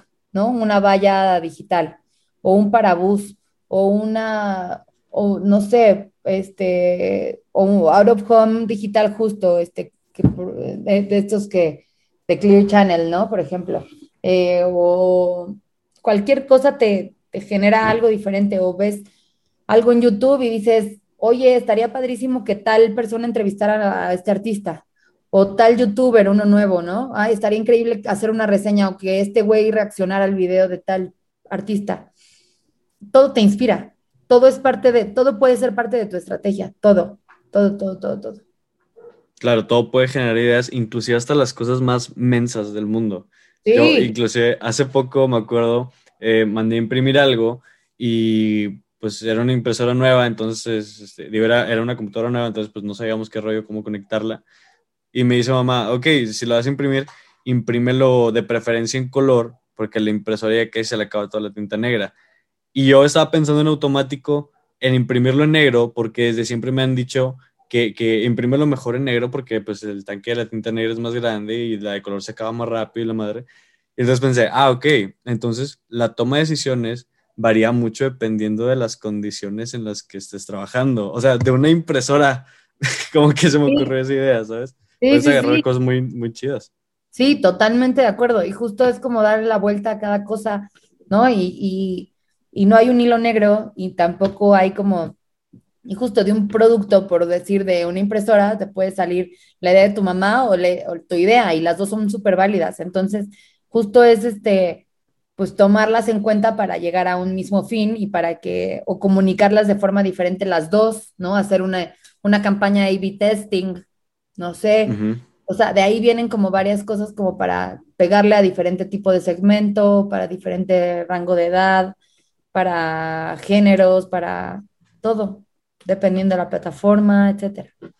Me encantaba cómo hacías este modelaje que decías en la plática, de que literal como armas un monito de, la persona a la que vas dirigida, ¿no? Depende del artista, como decías, hay, hay eh, artistas que, que, se dirigen más a un público infantil, otras que se dediquen más a un público más adolescente, unos más adulto joven, más puberto, no sé, este, y, tienes que armar todo, o sea, literal, que le gusta, que no le gusta, que, el arquetipo, ajá, que, hace los, los fines de semana, eh, que le falta, los insights, ¿no? Lo que decías de los insights, eh, digo, para la gente que nos escucha, es como eh, en Mercado lo, describíamos como el momento eureka en el que te das cuenta de que, ah, ok, esto es lo que falta. Y ya se te ocurre una solución, ¿no? Y en base a eso creas un camino que, un producto, un servicio que le pueda servir, pero todo basado en datos, como dice Benjamin Edwards, un, un mercadólogo peruano, que todo se decide sobre datos. Y luego tú ya eliges la moneda de cambio que agarres. Si tú quieres eh, la estrategia dirigida para ganar más interacción, para ganar más visitas, para ganar más engagement, para, no sé, para llegar a un nuevo mercado. Eh, depende del, del, monito que tú hayas armado desde antes. Justo. Y justo lo que, lo que dices de los datos, pues es súper importante, ¿no? Como, como o sea, para llegar a algo, o sea, yo no puedo definir una creatividad o una estrategia si no tengo datos. Necesito datos, necesito saber que el 70% de los consumidores son mujeres, que el 30% son hombres, que, eh, que, eh, usan el 80% de ese 100 usa mobile y el 20% desktop. Este, que, eh, no sé, que el 30% de ese 100 este, hace playlists en, plataformas musicales, el, que el 17% escucha la radio, que el tal, o sea, necesito todos esos datos para poder decir, ok, ahora, ¿qué queremos con estos datos? Que aumente el playlisting, ok, entonces vamos a hacer una dinámica de tal, tal, tal. Entonces vamos a hacer con radio esto, esto, esto, esto. Entonces vamos a hacer que las mujeres, bla, bla, bla, queremos subir a los hombres, ok, entonces vamos a hacer que tal vamos a dirigir nuestras campañas a los hombres de tal a tal edad. Todo, todo varía, ¿no? Entonces, este, y justo todo, todo sucede a través, a partir de los datos. Justo claro, ¿conoces eh, el, caso de los Athletics de Oakland, el equipo de béisbol? No, cuéntame.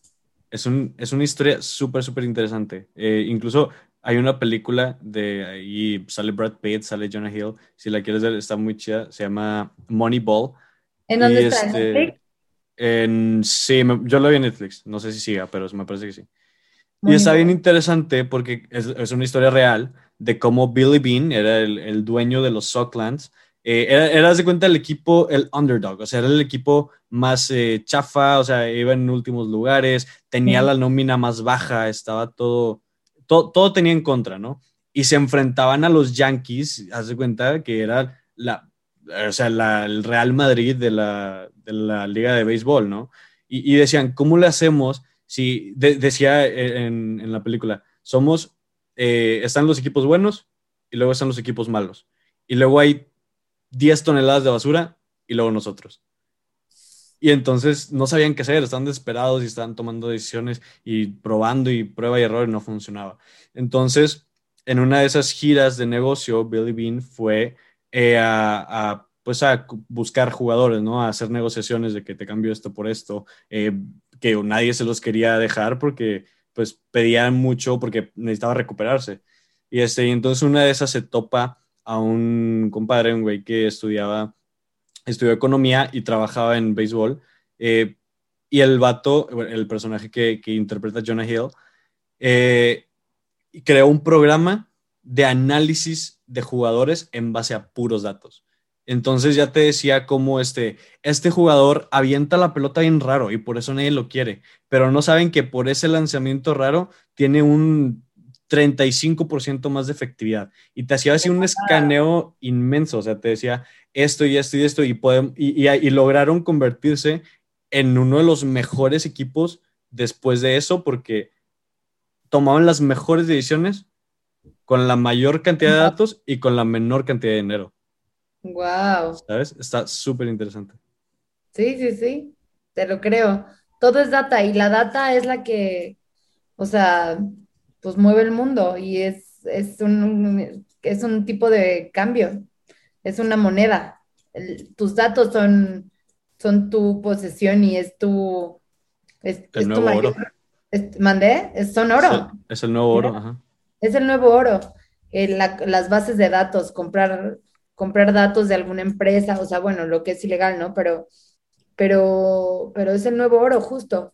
¿Por qué crees que hackean? ¿Por qué crees que las demandas con Facebook? ¿Por qué crees? Todo esto es, todo esto es este, es, es lo que mueve a las empresas, el marketing, el decisiones putrimillonarias, todo, los datos. Y hablando de dinero, hablando que ya estamos eh, mencionando el dinero, eh, quiero hablar un poco de eso. ¿Cómo le hacen en temas de, inversión y de gasto? En, un trabajo como el tuyo, ¿en qué invierten? ¿En qué gastan? O vaya, ¿cómo manejan el dinero para que las finanzas se mantengan lo más saludables posible? Mm, pues depende mucho del, objetivo, porque pues sí, puede ser que un artista no tenga eh, no tengo muchos suscriptores en YouTube y necesitamos, eh, no sé, queremos que, que, este, que suba suscriptores y que vean un video, ¿no?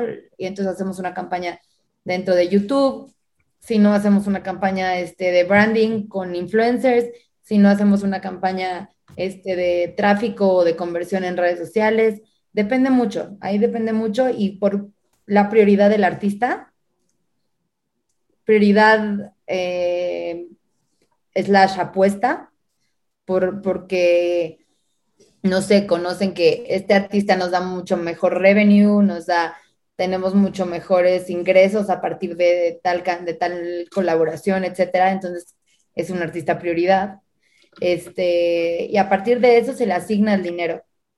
No, depende mucho las inversiones que tenemos, son, van de los 30 mil, de los 50 mil, este, hay inversiones muy altas también, 100 mil, 200 mil. Hay, algunos chiquitos que para, para mantenimiento son de 5 mil pesos, las pautas. Depende mucho, mucho, mucho de, del artista y depende mucho de la plataforma y el objetivo que queramos con ese artista. Y eso sí me voló la cabeza. ¿Cómo es que le metes dinero a memes? O sea, inclusive los memes tienen, eh, requieren una inversión, eh, requieren muchas cosas. ¿Cómo haces, este, por qué esas piezas que, te lo preguntaba ahí, o sea, que pensaríamos que las podríamos hacer así eh, fácil cualquiera, ¿para qué le metes el dinero, no? Pues a veces es, es justo, pues, lo que les decía, es como, pues depende de cada objetivo, o sea, eh, en el caso de Reiki, ese ejemplo que puse del meme, ¿no? Este, eh, eh, es para mantener vigente y para darle un tweet también al, al, seguidor, ¿no? O al follower, o para que de una forma diferente lleguen a nuestro objetivo, que es escuchar una playlist o es escuchar una canción. Entonces, generalmente eso, eso eso cambia, o sea, por ejemplo, es el tipo de, de publicidad que tú quieras ver también como usuario, ¿no? O sea, también no solamente, o sea, digo, si no es lo mismo que veas a tu artista hablándote de frente y diciéndote, hey, ¿cómo estás, Benji? No sé, por decir, hey, soy Benji y este, escucha mi, mi canción, eh, estoy leyendo aquí algo, no sé, deshidratación, este, ¿no? Escucha mi canción Deshidratación en plataformas digitales, este, ¿qué onda todos? Bla, bla, no sé, ¿no? Es muy diferente eso a que yo haga una edición de, tu video oficial y solamente tenga un call to action que diga, escúchalo en Spotify. O a que Benji este, saque un meme a lo mejor de, de este, no sé, como por ejemplo, mentalmente estoy, no, ¿cómo? Físicamente es abril, pero mentalmente estoy hasta la madre. Escucha mi nuevo sencillo, Deshidratación. Ok. O sea, es, muy, es, muy diferente la comunicación, te, te cagaste la risa y dices, ay, a ver quién es este güey. O sea, es prueba y error. Y también es otra forma como de nosotros tener un, de, ir moviendo al, fan y de tener una best practice, ¿no? O sea, diferente, de, saber cómo funciona el, También hay muchas veces que dices, no, no tengo un video, ¿qué hago si no tengo un video oficial? ¿Qué hago si no tengo un ID del artista, un video del artista hablando en la cámara, ¿no? ¿Qué hago si no tengo, ah, pues esto? Hay muchas veces que también te sorprende de, no sé, memes de Vicente Fernández o de Rake, ¿no? O de de Camilo, que es stalker de su vieja, ¿no? Ese tipo de cosas, ves ese tipo de memes y dices, o sea, algo que no falta al respeto, ¿no? Obviamente al artista ni nada. Y, y dices, esto es tendencia, pues entonces nos subimos a la tendencia. Este, no sé, ese tipo de cosas y funcionan bastante bien y conectan bastante bien con tu público. Pues porque lo que menos quiere el público es que le vendas. Claro. Que, le, que le des solución a, su día tedioso y terrorífico, ¿no? A que llegue a su casa y vea un anuncio, pero vea algo padre y entretenido, a que, a que este, a que tu artista te esté hablando a ti y digas tú, wow, o sea, sí, yo sí soy seguidor de Carlos Rivera y Carlos Rivera me está hablando a mí. Eso es lo que, eso es lo que, lo que, lo que nos suma muchísimo a nosotros. O sea, el que, el, vernos también como usuarios. Yo, a mí no me gusta ver ediciones de videos todo el tiempo y decir, estoy viendo lo mismo que, estoy viendo un cachito del video de tres minutos, pero estoy viendo 15 segundos. ¿Qué me sumó? Nada. Pero si en lugar de eso veo algo diferente, me, seguro me va a traer más. Es eso. Y son pruebas. Y nada está escrito y nada está prohibido. Claro, y la gente ya está harta de que les vendan, o sea, tienes que vender sin venderles, es una venta oculta, porque al final e, esa es la intención, ¿no? Hacer que, que sea rentable, pero también que, que, no les pongas un comercialote ahí, como este, platicando con una eh, experta en neuromarketing que, que vino también aquí al programa, brasileña, decía que que ojalá YouTube pudiera arreglar su tema de, ganar dinero con los anuncios porque dice, es la peor manera y nadie los ve y es muy poco entretenido y la, torre. Eh, acabo de ver algo, un dato. ¿Has visto el comercial de Ojo de Tigre, el tequila? Sí. Digo, el, mezcal, perdón, de, de, ahí este, Luis Gerardo Méndez y la cosa. Gracias a esa campaña, que no, no fue una venta, o sea, fue un sketch, fue comedia, no, no fue un call to action, no fue nada de eso y aumentaron 600, no, sí, 600% sus, sus ingresos gracias a, una campaña así. ¿Sabes? les, das, les das valor, les das algo divertido, algo que les guste, algo que, que, vean con gusto. Sí, no es que te tengas que burlar de tu producto, sino diviértete con tu producto. O sea, Exacto. No, tienes que hacer un, un, comercial de una, de no sé, de, de tres amigas este, eh, jugando almohadazos para vender eh, tampones, o sea, no tienes que hacer ese tipo de cosas, no tienes que este, hacer un comercial de una mamá cocinando este, a sus hijos para vender sopas. O sea, no sé, viene de como, como, como lo que lo que, lo que menos te lo esperes es lo que va a sacar de onda a tu, a tu, a tu público, ¿no? Y a, tu consumidor. Que, que voltees a la tele y veas algo y que digas, órale, ¿estos qué están vendiendo? Qué raro, ¿qué es esto? O sea, que te llame tanto la atención, alguien, alguien le va a dar al clavo, o sea, y alguien va a decir, o sea, así como se te quedó el lo comercial de la sopa, capaz que después, que, capaz que sí se te queda y se te antoja una sopa, pero no una Nor, se te antoja una, no sé, de otra marca. Entonces, ¿de qué sirvió tu comercial? No, no te están comprando a ti, pero haz algo diferente y seguramente lo van a notar. O sea, pero, pero estamos ya muy acostumbrados a, ya es como white noise, ¿no? Está como... Sí, ya está muy saturado. Está muy saturado, estamos saturados de todo esto, visualmente también, o sea, lo que vemos ya es muy normal, ya tenemos súper normalizada la publicidad, tenemos muy normalizados los spots de tele, de radio, todo. Tenemos normalizados, o sea, pasas en la calle y ves un, ves un, este, un espectacular y lo tienes normalizado. Ahí era de Telcel hace un mes, pero te volteas a verlo y, al siguiente mes ya no es el, mismo, ya es de Summers, pero a lo mejor tú sigues recordando, ah, sí, por donde hay un, por donde hay un, este, un espectacular de Telcel, o sea, tu, mente ya muchas veces ve, blur, ve borroso sí, sí, lo, rechaza ya. Es Ya rechazamos este tipo de cosas, pero las cosas que ves diferente y que te hacen reír y te sacan de la rutina son las cosas que funcionan muchas veces. Creo que la pista para ser mercadólogo es pensar como consumidor. Exacto, y ahorita, por ejemplo, estamos en tiempos de elecciones aquí en, en Nuevo León. Te sorprendería la cantidad inmensa de publicidad. Nunca había visto tanta en ninguna otra campaña política, ni de, ni de presidencial, ni de, de gobernador, ni nada es impresionante en cada, o sea, no entiendo, en un terreno baldío, 45 lonas en una valla. O sea, no es broma, literal está así, está infestado todo y le meten 3 millones de pesos a, publicidad y está, es, demasiado, ¿sabes? Claro, pero y, pero y, después el Samuel Garza este, hace sus bailes en TikTok, ¿no? Y su challenge y su cancioncita y todo. Entonces, como que, quieras o no, digo, en el tema de la política a mí me parece como muy arriesgado el, la comedia, ¿no? El que, el que te metas como en la comedia porque sí le quita seriedad y, y, más allá de, de, político te ven como bufón.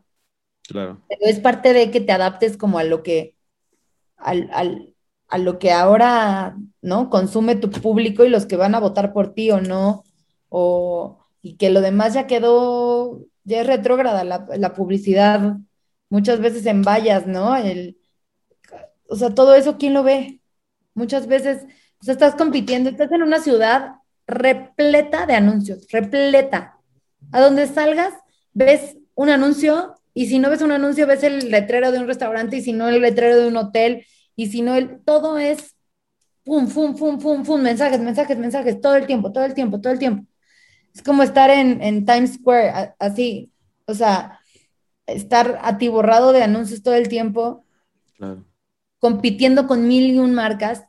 Una de pañales compite con una de cervezas, con una de eh, biberones, con una de, todo, de sopas, de lo que sea. Entonces, ¿qué te hace diferente a ti, no? ¿Qué, en mi caso, qué hace diferente al artista? Eso es lo que va a contar la historia. ¿Qué lo, qué lo diferencia de, de, del género, en su género, no? o por qué las señoras lo siguen, o por qué los las chavitas lo ven, o por qué los niños quieren bailar como él, o por qué todo eso hace parte de la historia. Claro, y gana al final el que logre hacerlo diferente y lo haga bien y que realmente tenga impacto. Eh, por ejemplo, yo, yo, soy muy, muy fan de las cosas que, que, generan un impacto en alguien. Por ejemplo, aquí que, que estamos viendo las, las elecciones, independientemente de la preferencia política, o sea, todos son la misma basura, para mí los políticos es lo mismo y todo está arreglado, pero para mí, en este caso, que ha sido súper exponencial, la campaña mediática de Samuel García ha sido muy importante, o sea, ha tenido mucho impacto positivo o negativo, ha generado muchísima reacción, se habla en todos lados, también está el, este, un güey que está candidateando para ser otra vez alcalde de San Pedro y también se metió a TikTok y está haciendo mensajes ahí y está generando mucho impacto. Y no es nada de preferencia, te lo juro, o sea, nunca he vivido en San Pedro, eh, no voy a votar en, estas elecciones ni nada, pero yo valoro mucho las cosas que generan una reacción, o sea, inclusive extrapolemos del otro lado, por ejemplo, el, nuevo equipo de, la, de la Liga de Fútbol, el Mazatlán, ponle tú, no es el mejor equipo, va, va, empezando y tiene muchísimas críticas, pero hicieron una campaña de marketing súper llamativa y súper agresiva, irreverente, y yo valoro bastante eso. O no sé, este, inclusive temas históricos, Hitler, cómo, cómo motivaba a la gente, ¿sabes? O sea, para un fin súper oscuro, pero atraía mucho a la gente y la jalaba y la hacía trabajar y lo hacían con gusto, ¿sabes? Todo tiene un impacto. El tipo de publicidad que hacían en, en, esa época era, era, tenía un impacto heavy. Y Dije, dije Samuel Garza hace rato, ¿va? Samuel Garza. sí. sí, ahorita me quedé como que dije, sí. Este, sí, todo, todo tiene, pero es que justo hay que saber usar las herramientas. No es que quieras, no es que tengas que usarlo todo, pero lo que uses, úsalo wisely, así como use it wisely. A todo te puedes subir, pero si lo haces de una forma, si lo haces nada más por subirte, hazlo estratégicamente hazlo para que pegue en alguno de los, o sea, no, no, te vas a subir a todas las redes sociales, pero en la que te subas o la campaña que quieras, hazla y que pegue con madre, o sea, no, no, no lo hagas por hacerlo, no tienes que cumplir con un checklist de, tengo que tuitear, tengo que poner en Facebook, tengo que poner en Instagram, tengo que poner una story, tengo que, no lo hagas como checklist, hazlo estratégicamente para que orgánicamente funcione, para que o sea, para que todo lo que tenemos ahorita, todo está al alcance de todos, ¿no? Y que todo eso que tenemos te funcione a ti y sea una herramienta para que, eh, para que puedas exponenciar tu, tu, tu chamba, tu campaña, tu lanzamiento, tu producto, lo que sea. Claro, y sea una bomba en una red, pero también es importante no casarte nada más con esa red. O sea, eh, lo que tú dices de usarlo sabiamente, ¿sabes? Es que si si en un momento TikTok se muere, todos los TikTokers ya no van a saber qué hacer si no exploran también un poco del otro, aunque sea un poco para saber qué brinco, ¿no? O sea, lo viste con Vine, ¿no? Todos los, los Viners, o no sé cómo se les llamaba, Vine Stars, que, que brincaban, después se murió Vine y brincaron a YouTube y muchos ahí quedaron, o sea, por, por confiarle nada más a una plataforma o nada más a una forma de hacer las cosas, eh, se, se puede caer todo, ¿no? Así es. Y también es importante como amarrar el objetivo o amarrar las ventas, amarrar las escuchas, ¿no? Eh, en este tema del COVID, por ejemplo, que se esperó que, pues como todos íbamos a estar en encierro, que, que hubiera un incremento eh, increíble en, en temas de, de, consumo de contenido, ¿no? Y lo hubo. Netflix aumentó demasiado, YouTube también.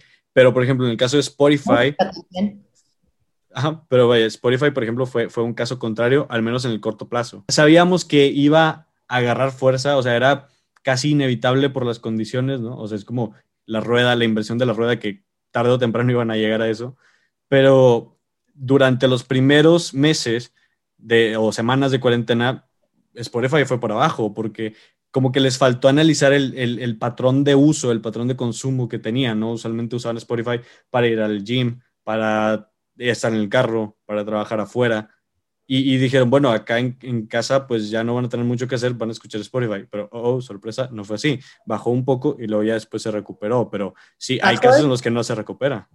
Claro, y, mundialmente, como, como lo mencioné también en la plática, o sea, es del, este año subieron las suscripciones cañón a, a plataformas digitales, en específico Apple y Spotify, ¿no?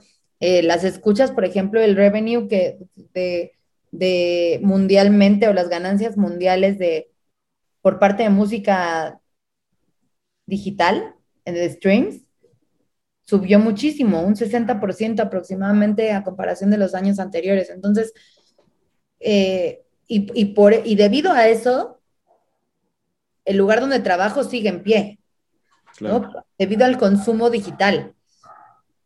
Consumo de video, consumo de, de, plataformas digitales, de plataformas de, música en streaming, porque también vivíamos de los performances, de, shows, vivíamos de conciertos. Y eso ahorita no está sucediendo. Entonces, eh, pues sí, nuestra forma de, de nuestro día a día, más bien nuestro día a día en, pandemia fue cada vez agarrando diferente forma y, y, y, sí, lo que, pensaba que, lo que se pensaba que no iba a funcionar, funcionó de alguna forma. Gracias a Dios la música eh, da para mucho y, este, y esperemos que así siga siendo.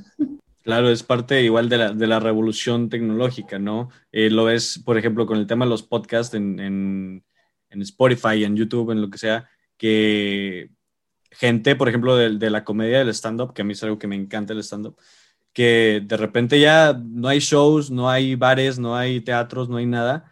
¿Y qué hacen? Pues empezaron a sacar podcasts, empezaron a sacar eh, transmisiones en vivo y pues a, ver de dónde podías conseguir este, pues sobrevivir, ¿no? Porque era parte de, y, es, es, hacer las cosas diferentes. Eh, el mismo propósito de, de, hacer reír y de todo eso, pero las condiciones cambiaron. Ahora no solamente están, pero están en, en, YouTube, ¿no? ¿Cuántas, ¿Cuántos conductores, artistas, etcétera, están haciendo entrevistas por YouTube? Claro. A otros artistas, o sea, se tuvieron que adaptar a, a otro tipo de, de usabilidad digital.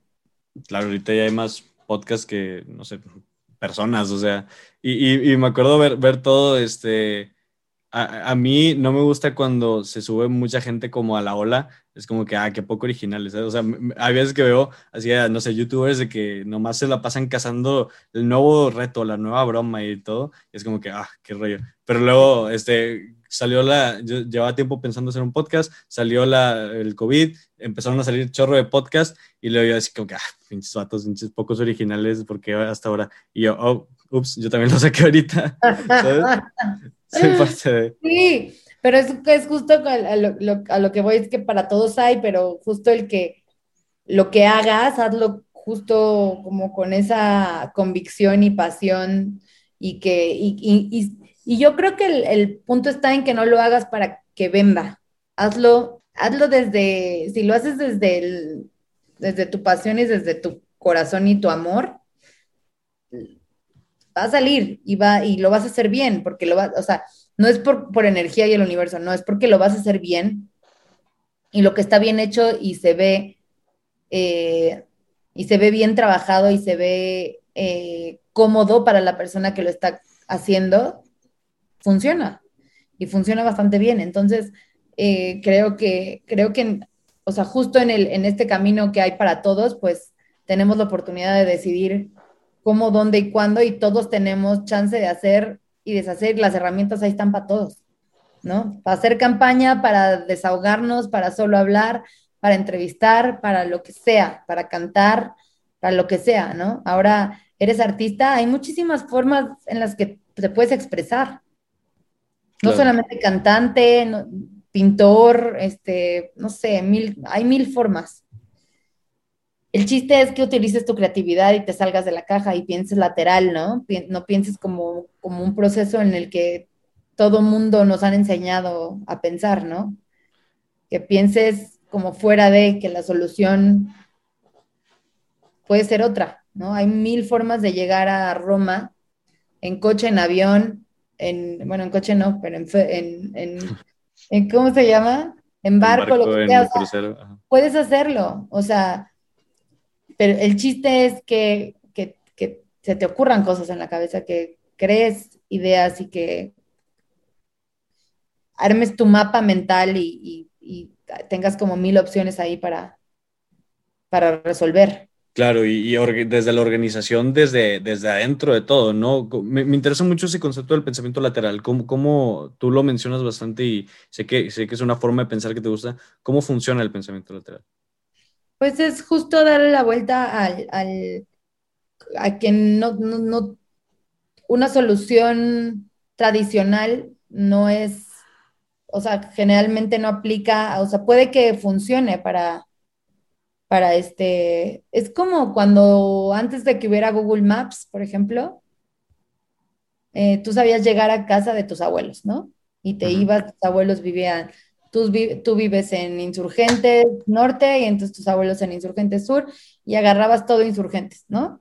Te tocaban 100 semáforos para llegar a casa de tus abuelos y llegabas en un aproximado de 40 minutos. Y llega Google Maps y entonces te da rutas alternas, ¿no? Justo, porque la, la, que todo el mundo se sabe es la de todo, vete todo insurgentes, pero chance y agarrar tantito viaducto y salirte y después meterte por, este, por revolución y sales a una calle que se llama Perpetua y, bueno, estoy hablando como de insurgentes en serio, y luego sales a insurgentes, ese tipo de cosas, y, y capaz que hiciste 30 minutos y te ahorraste 20 semáforos. Pero, pero es justo que pienses lateralmente, no quiere decir que porque siempre tiene que ser, siempre ha sido así y tus papás lo han hecho así, tus abuelos lo han hecho así, tus maestros te enseñaron así, tú vas a hacerlo así. El ejemplo que ponía del crucigrama, ¿no? No del crucigrama, como del, de cómo llegas de A a B, ¿no? Y viene como un laberinto.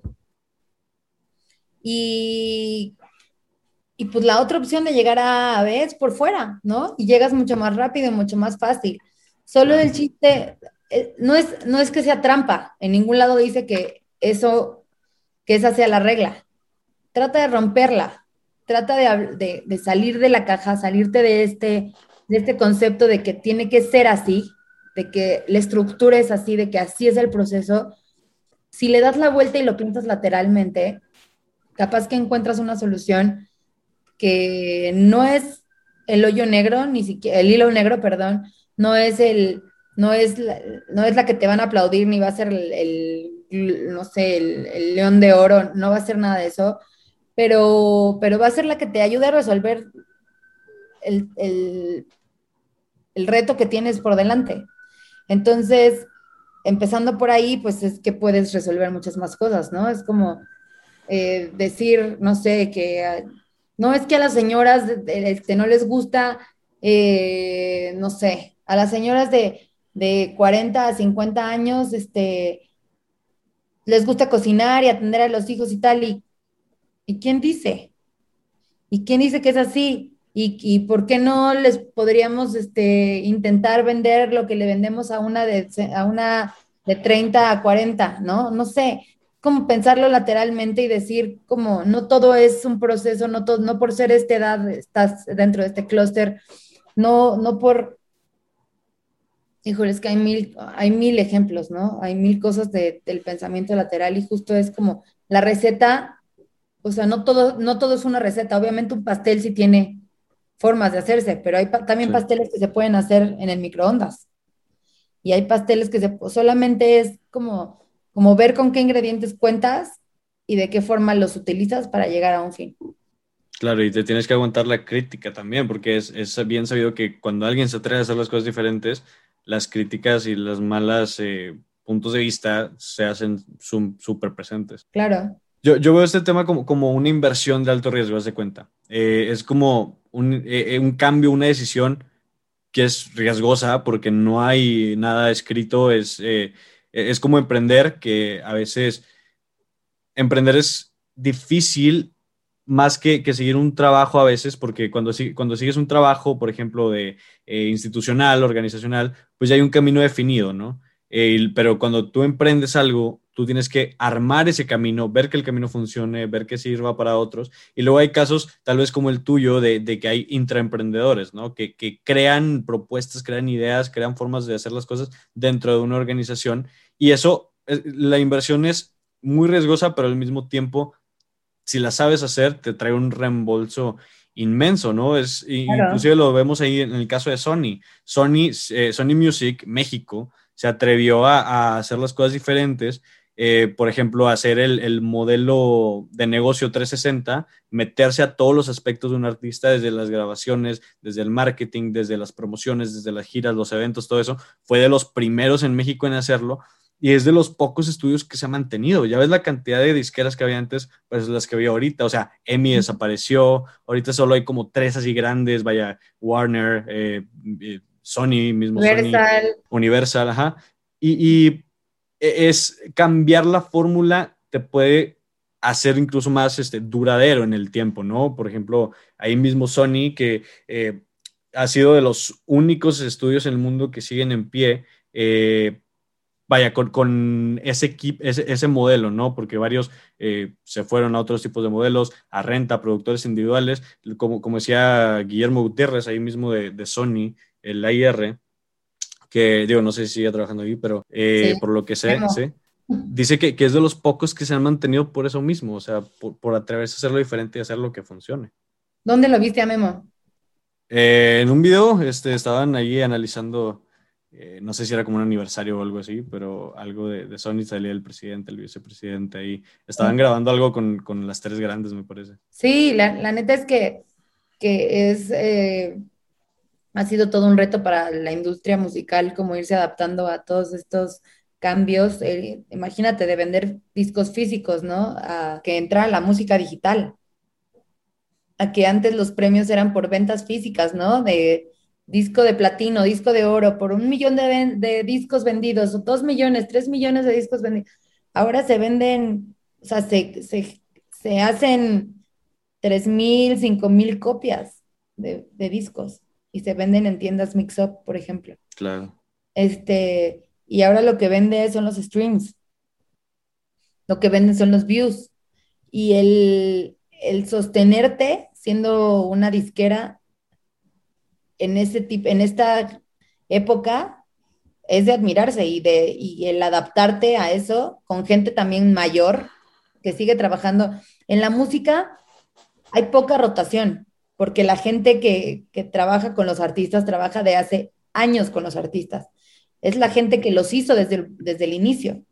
Entonces, esa poca rotación hace que muchas veces eh, se quede un poco anticuada el marketing, anticuado en, el aspecto de que no, no, no, no saben, no están muy adaptados al tema, a los temas que van evolucionando, al, pues sí, a la evolución digital y en general, ¿no? Pero en, esta, en este caso, bueno, en, el caso de las disqueras que sobreviven todavía es pues por eso, por adaptarse y por seguir como, como buscando, seguir este, innovando, eh, involucrar áreas digitales y gente joven dentro de sus empresas para, para darle un refresh a todo. Claro, y a veces con cambios fuertes, o sea, imagínate que los que vendían discos antes, pues mínimo las canciones tenían un, un valor monetario, pues eh, que, que con ventas masivas se lograba un muy buen regreso, pero ¿qué crees? De repente llegó lo digital y la canción ya no vale nada, o sea, vale 0.00001, no sé, centavos o algo. Y es de, ok, ¿cómo lo hago para venderlas ahora? Sí, está cañón. Oye, Ana, y pues para ir cerrando este, con este podcast, muchas gracias por estar aquí. Ah, ¿Qué esperas para el futuro del marketing, del marketing musical en el mundo, en México? ¿Qué espero? Espero espero seguir, espero seguir creciendo en, esta industria. Espero, espero que cada vez eh, se vea más reflejado mi trabajo por fuera, no por presumida, sino porque creo que las personas que estamos dentro de, que estamos en los fierros de cada estrategia, este, tenemos muchas cosas que, que comunicar, que decir, que, este, muchas, muchas ideas y muchas creatividades que están en un cajón todavía y por X y Y o porque no hay tanto involucramiento del artista o etcétera, no se han sacado y la verdad es que esperaría como, como, pues justo que, haya como más involucramiento por parte de, este, de, de la imagen del producto, ¿no? Que, este, que, que trabajar más en conjunto, ser más equipo en ese aspecto, este, lo hay, pero ser más todavía, ¿no? Para que sumemos, porque al final soy tu equipo, pero también consumo tu música, pero también, entonces, este, pero también te ayudo a amplificarla, entonces, eh, pues todo eso suma y esperaría que, que todo eso fuera para a mejor. Este, y seguir creciendo, obviamente, dentro de las áreas de mi, de mi empresa y pues nada, eso creo. Me gusta mucho cómo el, negocio de la música en México cada vez va agarrando más forma, ¿no? O sea, cada vez está institucionalizando más, está siendo más fuerte. Como dice Guillermo Leiva y también de, de Sony, que el negocio en México seguía siendo como muy hippie y ahora cada vez está siendo mucho más formal, mucho más fuerza. Eh, en Estados Unidos, pues ya vemos que es una industria súper superpuesta. Por ejemplo, en, se, se, planeaba que se combinara la Liga Mexicana de Soccer con la Liga Gringa. Y es que, ok, ellos tienen mucho que aprender de acá en cuanto al nivel futbolístico, pero nosotros tenemos que aprenderle muchísimo ya en cuestión de, de mercadotecnia, que tienen muchas, muchas cosas. Y, y me gusta cómo en México ya cada vez está agarrando un nombre más fuerte, ¿no? Totalmente de acuerdo. Oye, Ana, y para ti, ¿qué viene en, lo personal? ¿Qué, ¿Qué, quieres hacer ya, pues esperando que ya pronto se acabe la pandemia? ¿Qué viene para ti? En lo personal, eh, pues me gusta mucho este tema como de, de, poder eh, enseñar y platicar con, con generaciones más eh, jóvenes y aprenderles también de, de, de todo lo que traen, ¿no? Este, porque obviamente trabajo también con, con chavos más chavos, este, en, en Sony, por ejemplo, seguirles aprendiendo, este, que, viene, eh, me encantaría retomar lo de las clases, dar, dar clases. Eh, personalmente tengo algunos proyectos ahí que me gustaría emprender yo, este, como me encanta escribir, entonces eh, una de esas cosas es escribir, me encanta pintar también, pero nunca lo he hecho como en, forma. Este, me gusta el macramé, yo hice esas cosas que están aquí atrás, entonces... qué chido. Me, gusta mucho, soy una persona que soy como muy... Me gusta mucho ser creativa y, y seguir como impulsando mi creatividad, entonces... ¿Qué sigue? Pues tener tiempo para hacerlo. Este, voy a tomar unas clases los sábados de astrología, por ejemplo, que me gusta mucho. Eh, me gustaría eh, tomar clases de italiano, este, pues nada, eso a nivel muy personal, como en planes que están ahí, pero que todavía no sé si se van a concretar y no quiero presionarme todavía mucho al respecto, porque son muchos y tengo una lista enorme de cosas que quiero hacer, pero este, pero sí eso. Tú, tú, tú como, como este, como estudiante, ¿en cuánto tiempo sales de la carrera? Unos cinco años todavía. No, pues voy empezando. ¿Por qué cinco años? ¿Dura tanto? Pues que eh, me falta todavía graduarme de prepa. Ah, ok. Sigo en prepa, ahorita ya voy en el último año. Ya. Pero no, según yo son como unos cuatro o cinco años. ¿Y qué expectativa tienes de del mundo laboral o de la carrera? ¿Qué expectativa tienes? Mira, de la carrera sí tengo bastantes eh, preocupaciones en el tema de la, del valor de la, de la educación eh, formal, vaya, no, no, el valor, sino como el retorno, ¿no? Eh, por eso mismo te preguntaba a ti qué tal te ha funcionado, porque me da miedo como que, por ejemplo, no me da miedo el tema del dinero, no porque yo tenga muchísimo dinero, sino porque tengo una beca ahí en, en la universidad y por ese aspecto no me tengo que preocupar tanto pero en tema de tiempo es lo que sí me preocupa. Actualmente vemos muchísimas clases, eh, no sé, sesiones que que me gustaría estar invirtiendo mi tiempo en otras cosas que, que, creo yo me servirían más a futuro, ¿no? Eh, entonces, espero que, que, no sea así. La carrera a la que, a la que aspiro es nueva, la, la directora de la carrera es eh, muy joven, este, espero que la carrera, como que tenemos esa ventaja de crecer junto con la carrera, ¿no? O sea, es una carrera nueva, la de Mercadotecnia y, Estrategia Creativa, llevan muy pocas generaciones graduadas y, este, y espero que, que sea así del mundo laboral, yo tengo como esta también idea como de disrupción.